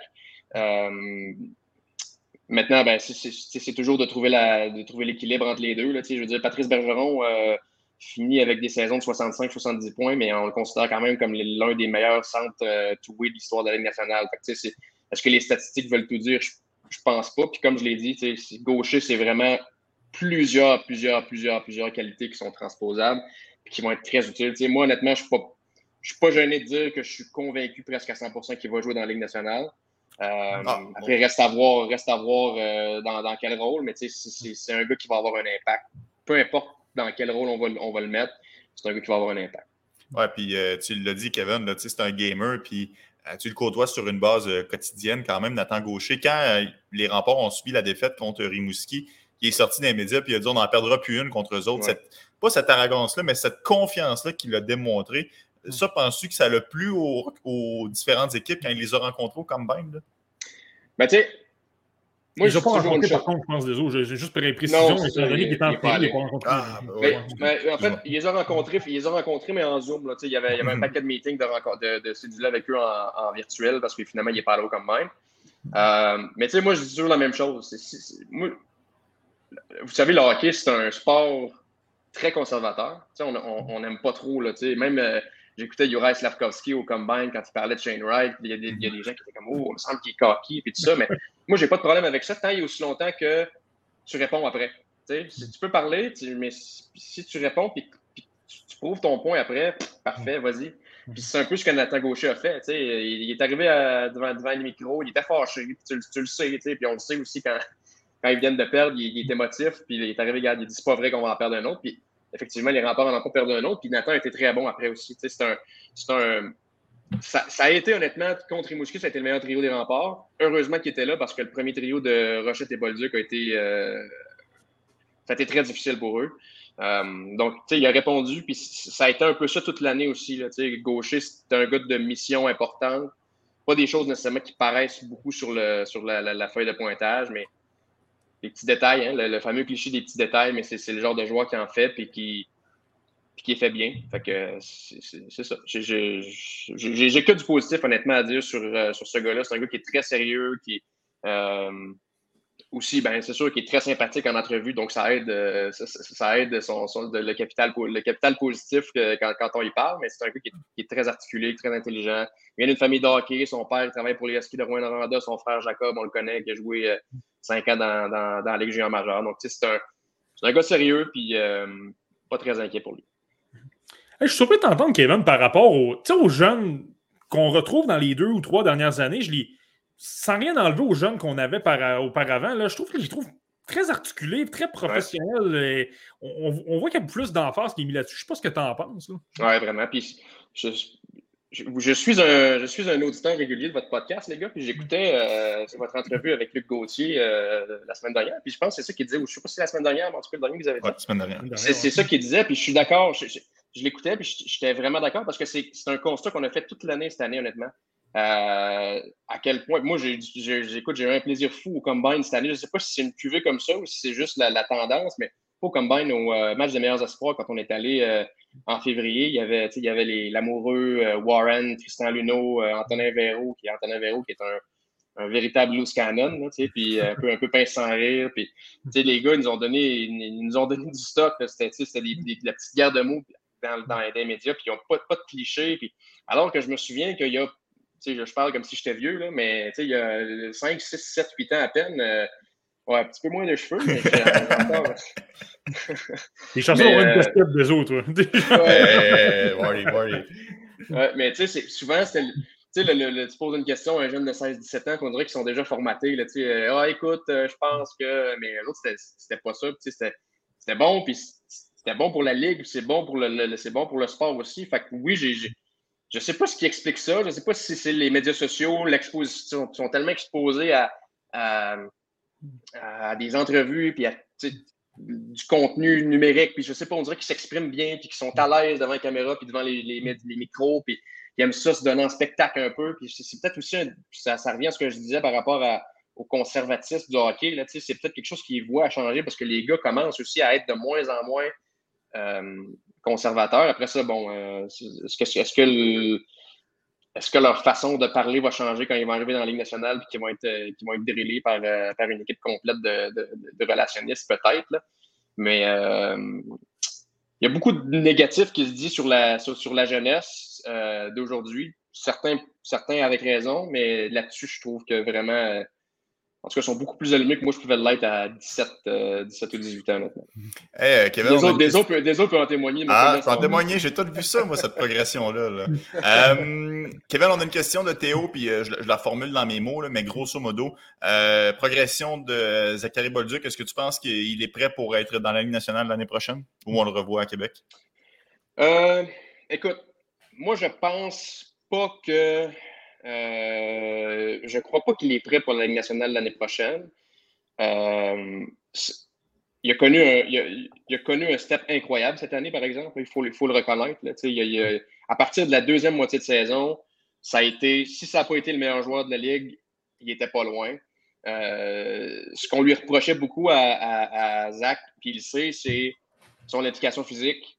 Euh, souvent, c'est un, gars qui joue un peu en périphérie, qui se fait beaucoup sur son lancer. Puis là, à partir de la deuxième moitié de saison, il a commencé à, sans dire qu'il euh, renversait tout le monde dans le coin, mais à sortir l'épaule un peu plus, aller chercher la rondelle dans le coin, s'impliquer un peu plus physiquement, puis se créer des chances de marquer qui ne sont pas nécessairement juste des, chances euh, dans, dans l'enclave on l'a un petit peu moins vu en série, ça. Puis moi, c'est ce qui me fait dire que les Blues vont être patients avec lui. On dirait que je, pense qu'il mérite encore, qu'il va avoir besoin encore d'une année dans le junior à dominer. Je pense que l'an prochain, euh, s'il revient avec les remparts, qu'il va avoir encore une excellente équipe, il va être dominant. Ça va être l'un des meilleurs joueurs euh, de, la, LHGMQ. Il va pouvoir prouver après ça en série ce qu'il est capable de faire. Il va avoir une chance de jouer au mondial junior aussi euh, à Halifax. Moi, j'ai toujours été un. Puis, tu sais, je ne travaille pas pour une équipe de l'année nationale, c'est vraiment mon, mon, feeling, mais j'ai jamais été contre d'être plus patient que pas assez avec certains jeunes. Euh, puis il faut dire aussi que il faut toujours aussi euh, regarder l'alignement de, l'équipe à qui il appartient. Les Blues, c'est une équipe qui ont beaucoup de profondeur en attaque aussi. Je pense que Jake Neighbors est probablement en avant de lui dans la hiérarchie à cause de la progression de son développement puis le fait qu'il a commencé l'année aussi avec les Blues. Là. probablement que si les Blues veulent faire place, la place à un jeune, c'est peut-être Neighbors qui va commencer l'année à Saint-Louis. Est-ce que Bolduc peut avoir neuf matchs? C'est possible. Mais euh, moi, je m'attends à le revoir à Québec. Je m'attends à le voir dominer à Québec. Après ça, il, il, il y a des belles choses qui l'attendent. C'est un gars avec un talent, euh, talent offensif incroyable. Il reste des petites choses à peaufiner pour jouer la, la fameuse game euh, NHL. Puis il n'y a pas de meilleure place pour le faire qu'en dominant dans le junior, en, en allant prendre l'expérience au mondial junior, en étant une partie importante de l'équipe, peut-être en jouant sur le premier trio, premier avantage numérique. Euh, puis après ça, ben, arriver, euh, arriver prêt à 20 ans dans, dans la LNH. Tu as un bon point avec la patience, Kevin. Puis les, les Blues de Saint-Louis, traditionnellement, tu as parlé de Neighbors, c'est un peu la même chose. Neuf matchs, on le renvoie dans la WHL. Puis je pense pas qu'il regrette d'être en finale présentement. Mais, euh, mais c'est dire que les, Blues, c'est une équipe qui est souvent patiente. Doug Armstrong, je pense qu'il est plus conservateur dans cette approche-là. On veut être patient, on ne veut pas brûler les étapes avec les jeunes. donc, je suis d'accord avec toi. Peut-être qu'on va, on va être davantage patient, on va le renvoyer à Québec. On lui, va lui faire vivre d'autres belles expériences. D'autant plus que les remparts, je ne me trompe pas, vont avoir encore une très belle, une très belle équipe l'an prochain. Oui, ben écoute, si, si Théo Rochette revient, parce que là, c'est la grande question, là, Rochette n'est pas certain de revenir, est-ce qu'il va aller jouer en Suisse ou il va revenir avec les remparts. Mais s'il revient, la majorité du corps, du, groupe de, joueurs, les Rochette, Bolduc, Gaucher, Malatesta, euh, Evan Noss, tous des gars qui, avaient 18 cette année et qui vont avoir 19 l'an prochain. Euh, le, noyau de l'équipe vraiment est à peu près le même que, cette année, à quelques exceptions près. ils vont perdre leur, pilier en défense en Louis Crevier, mais euh, ça va être ils, ont encore des chances de se rendre loin. Puis je pense que la défaite cette année a fait très mal aussi au rempart en demi-finale. C'est une équipe qui se voyait déjà euh, en finale, même peut-être à la Coupe Memorial. Donc je pense qu'ils vont arriver avec le couteau entre les dents. Puis un peu comme les Islanders l'année passée. Les Islanders, on les voyait loin, puis ils ont perdu en demi-finale contre les Tigres. Puis cette année, ben, les voilà en finale, puis ils espèrent se rendre au bout tu parles que le même groupe serait probablement de retour l'année prochaine. Est-ce qu'on peut s'attendre le même entraîneur-chef? Je ne veux pas, euh, hmm. parler des rumeurs, mais quand même. Ouais. Écoute, euh, on va le savoir demain. les remparts font leur bilan, euh, leur bilan de saison demain. ben, écoute, on va peut-être pas le savoir non plus. Patrick, Patrick Roy a dit qu'il se gardait, gardait une période de, de réflexion. Encore une fois, c'est mon feeling très personnel. Je n'ai pas d'informations par rapport à ça, mais moi, j'ai le sentiment qu'il va revenir. Je pense que je, personnellement, je n'avais jamais vu comme ça après la défaite contre Shawinigan. Puis des gens qui travaillent depuis longtemps pour les remparts m'ont dit aussi qu'ils ne l'avaient jamais vu comme ça après une défaite.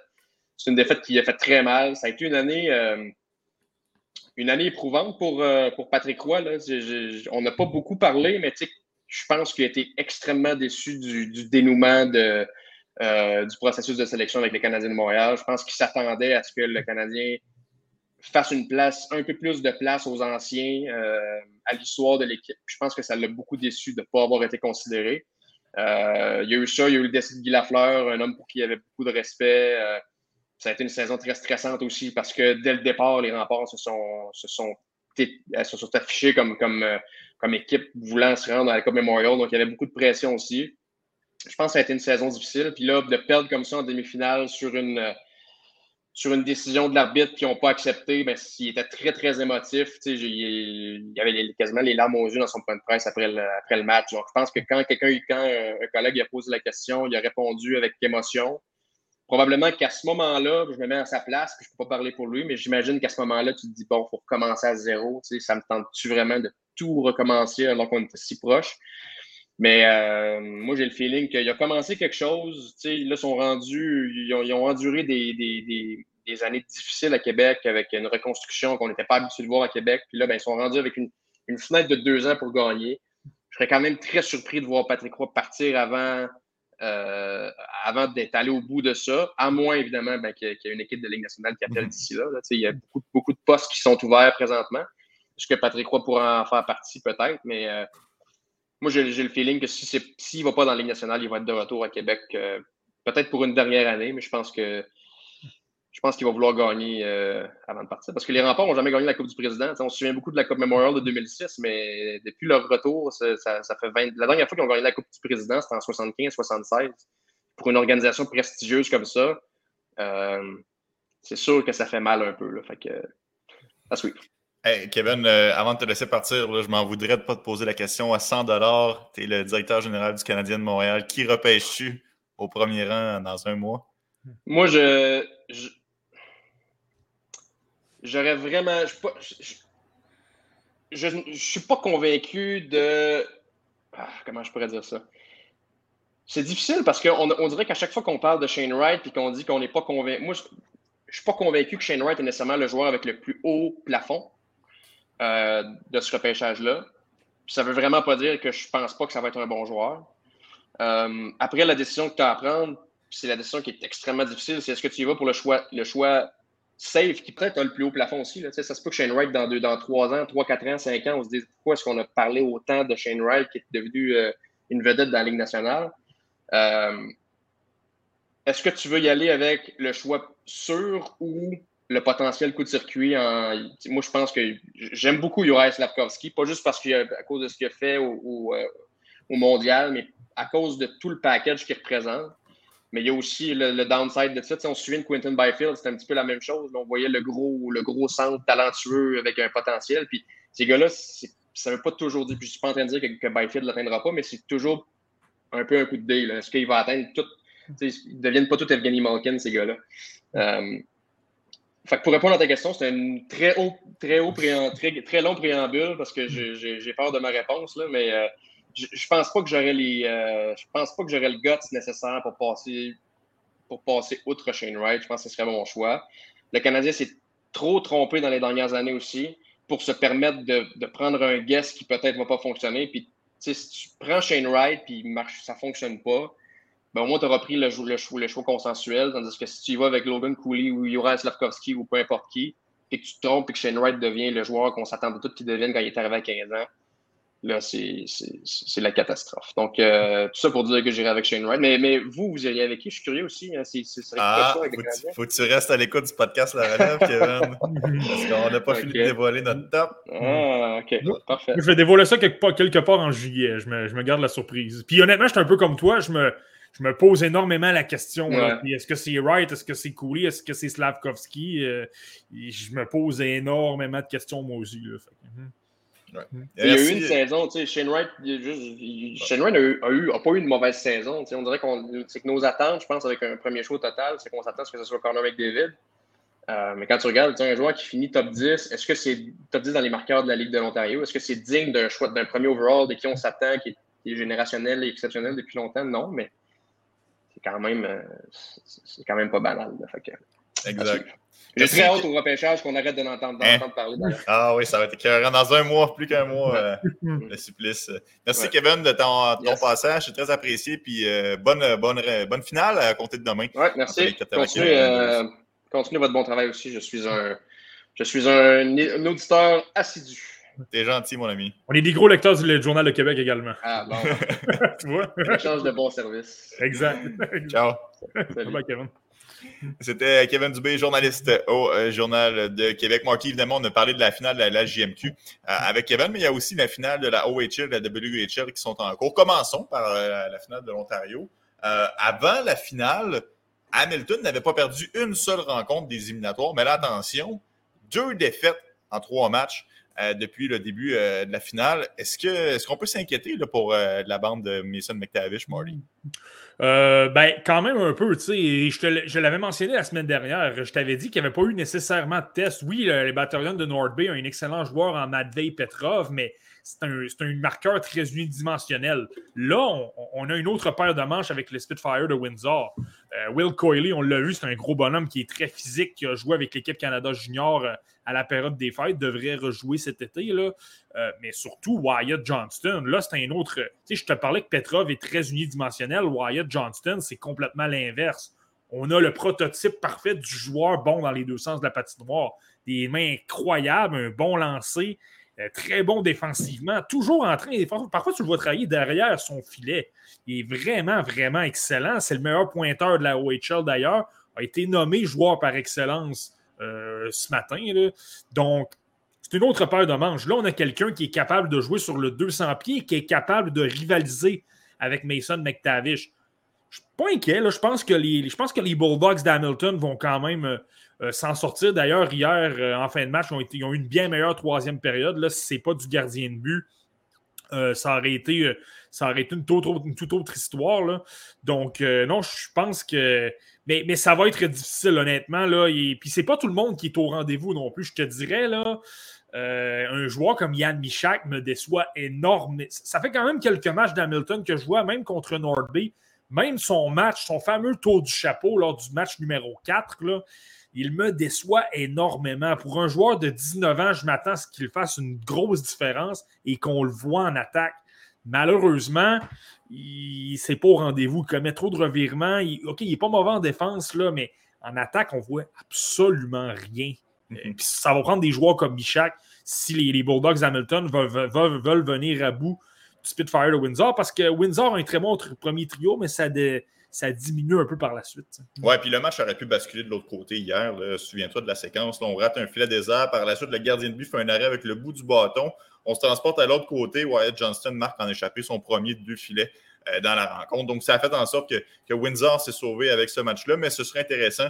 Euh, c'est une série 4 de 7, c'est pas terminé. C'est deux bonnes formations et ce sera, euh, ce sera bien de voir qui va terminer au sommet de cet affrontement-là. si on va en WHL, évidemment, dans l'Ouest, on surveille beaucoup les Oil Kings d'Edmonton en raison notamment de Kaden Goulet, mais aussi de Kevin Korchinski avec Seattle. Qu'est-ce qu'on qu'est-ce qu'on a à retenir, Martin, de, cette série qui est présentement égale 1 à 1? Euh, moi, je suis franchement impressionné par le jeu des Thunderbirds de Seattle. Euh, je ne sais pas si tu te souviens, j'avais prédit que Cam Loops gagnerait cette série-là, il se retrouverait en finale.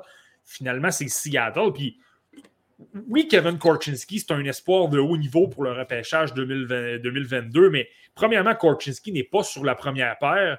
Et tu regardes leur formation, il n'y a pas de de réelles vedettes. Il y a Lucas Vejkovski qui n'est pas mauvais, qu'ils ont acquis des Tigers de Minnesota. Mais sinon, là, on parle de joueurs des Colbeux, tous des travaillants. Connor Roulette travaille fort, Henry Rubinski travaille fort. Euh, on a parlé de Reed Schaefer et de Jordan Gustafsson dans le, euh, dans le top 64. Ce sont deux autres excellents exemples. Euh, en défense, tu as Samuel Kanashko, le défenseur de, le capitaine de l'équipe slovaque. Lui fait un bon travail également. Mais tout ça pour dire que on n'a pas de vedette, mais on travaille excessivement fort. Honnêtement, le match numéro 2 que j'ai regardé contre les Oil Kings, il était constamment dans leur visage, ils réduisaient l'espace, c'était difficile pour les Oil Kings de générer de l'attaque. Ça s'est mieux passé en, troisième, là, mais je pense que les All Kings vont s'en sortir. Ils ont trop de talent, puis ils vont, ils vont trouver un moyen de gagner des matchs par un ou deux buts face aux Thunderbirds, mais ils ne peuvent certainement pas les prendre euh, à la légère parce qu'ils ont vraiment, vraiment de, bons travaillants. Là. Je ne dis même pas ça parce que Gustafsson et Schaefer étaient, étaient dans, mes rangs 43 à, 52, mais euh, c'est ça que je trouve intéressant. Puis ça va être une belle adversité pour les All Kings.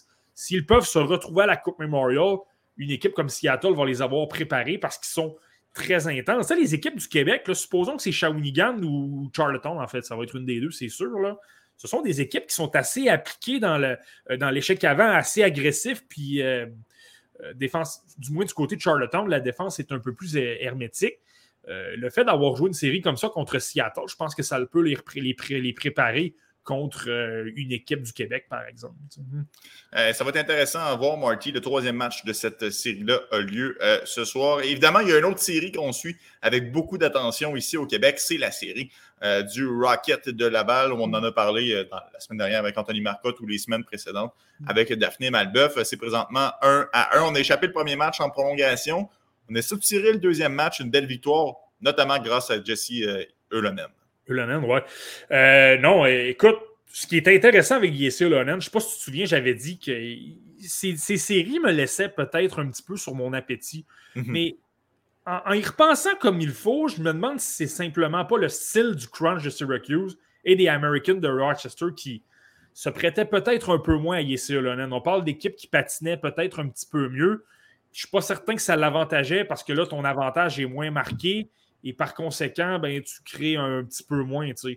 Euh, mais j'ai bien aimé ce que j'ai vu lors du match numéro 2. Je pense que Springfield est meilleur, pour ceux qui sont en finale de l'Est. C'est une équipe qui est très lourde, mais une équipe aussi qui est un petit peu moins rapide. Un gars comme James Neal n'est pas dans la Ligue américaine pour rien. Il a perdu énormément de vitesse euh, depuis l'époque où il marquait 30 buts dans la LNH. Euh, je pense que c'est là qu'un gars comme Elonen se signale. Il applique l'échec avant, il soutient des rondelles et il fait quand même des jeux, euh, des jeux rapides. Là. Écoute. Euh, ah oui, il en a fait plusieurs dans le dernier match. le premier but de Brandon Gignac, c'est lui qui récupère une rondelle, un petit maniement de rondelle pour simplement se créer de, la, créer de l'espace entre Gignac et le bâton adverse.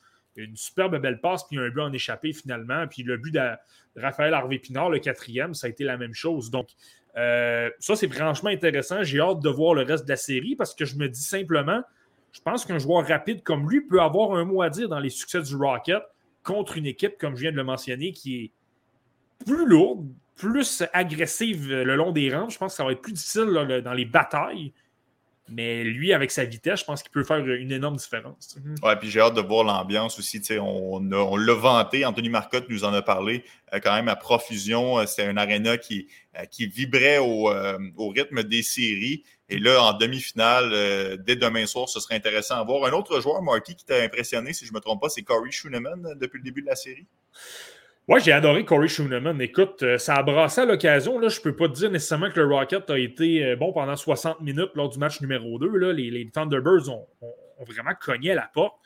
Mais euh, beaucoup de sang-froid. Écoute, Toby, Toby Paquette-Bisson a eu des, ratés par moment, mais Schooneman, lui, son partenaire, a été très, très, très bon. Premièrement, beaucoup de sang-froid pas peur justement de gagner des batailles un contre un. Puis tu le sais, moi, ce que j'ai toujours adoré de Schooneman, c'est qu'il fait des relances rapides et euh, l'exécution est vraiment là. C'est pas pour rien qu'il a disputé des matchs dans la LNH cette année avec les Canadiens. Là. Et ça, c'est franchement impressionnant. Et c'est ça qui est payant. Tu contres les jeux adverses et là, par la suite, tu fais une relance rapide. Je viens de le mentionner. Je trouve que les Thunderbirds, on manque peut-être un peu de vitesse. Donc là, si tu es capable d'attaquer la zone adverse euh, avec beaucoup, beaucoup de vitesse, de faire reculer les défenseurs. Euh, c'est une excellente recette pour être peut-être en mesure d'atteindre la finale de la Coupe Calder. Euh, mais franchement, j'ai bien aimé ce que. Dans le fond, ce que tu remarques, c'est que les gars qui ont eu de l'expérience de la LNH se signalent dans cette série-là. ce qui était peut-être pas, même s'il était bon quand même, pas tout à fait le cas lors des deux, des deux séries précédentes où là, c'était des martels, des paquettes, des, des, Gabriel Book se sont signalés. Euh, Marty, ça fait le tour pour le podcast de cette semaine. Incroyable podcast. On a eu le top 10 de ton. Ah, excuse-moi. Ben, par rapport au Rocket, petite précision, c'est notre, justement notre bon ami Anthony Marcotte qui nous informait ce matin. Là, Joshua Roy s'entraînait sur un trio régulier ce matin. est-ce qu'il sera dans la formation? On verra bien. Il patinait avec Cédric Paquette et, euh, Joel Teasdale. Donc, euh, ce serait franchement intéressant à voir, mais on, verra bien. Justement, Gabriel Book s'est blessé. Donc, euh, ça ouvre une place dans la formation. On verra bien. Effectivement, ça va être intéressant à surveiller. Ça se passe demain à la place Belle. Je pense que c'est sold out, donc nul besoin de regarder pour les billets. Vous devriez vous tourner du côté de la télévision pour suivre cette rencontre. Ou encore le, 91-9, bien évidemment.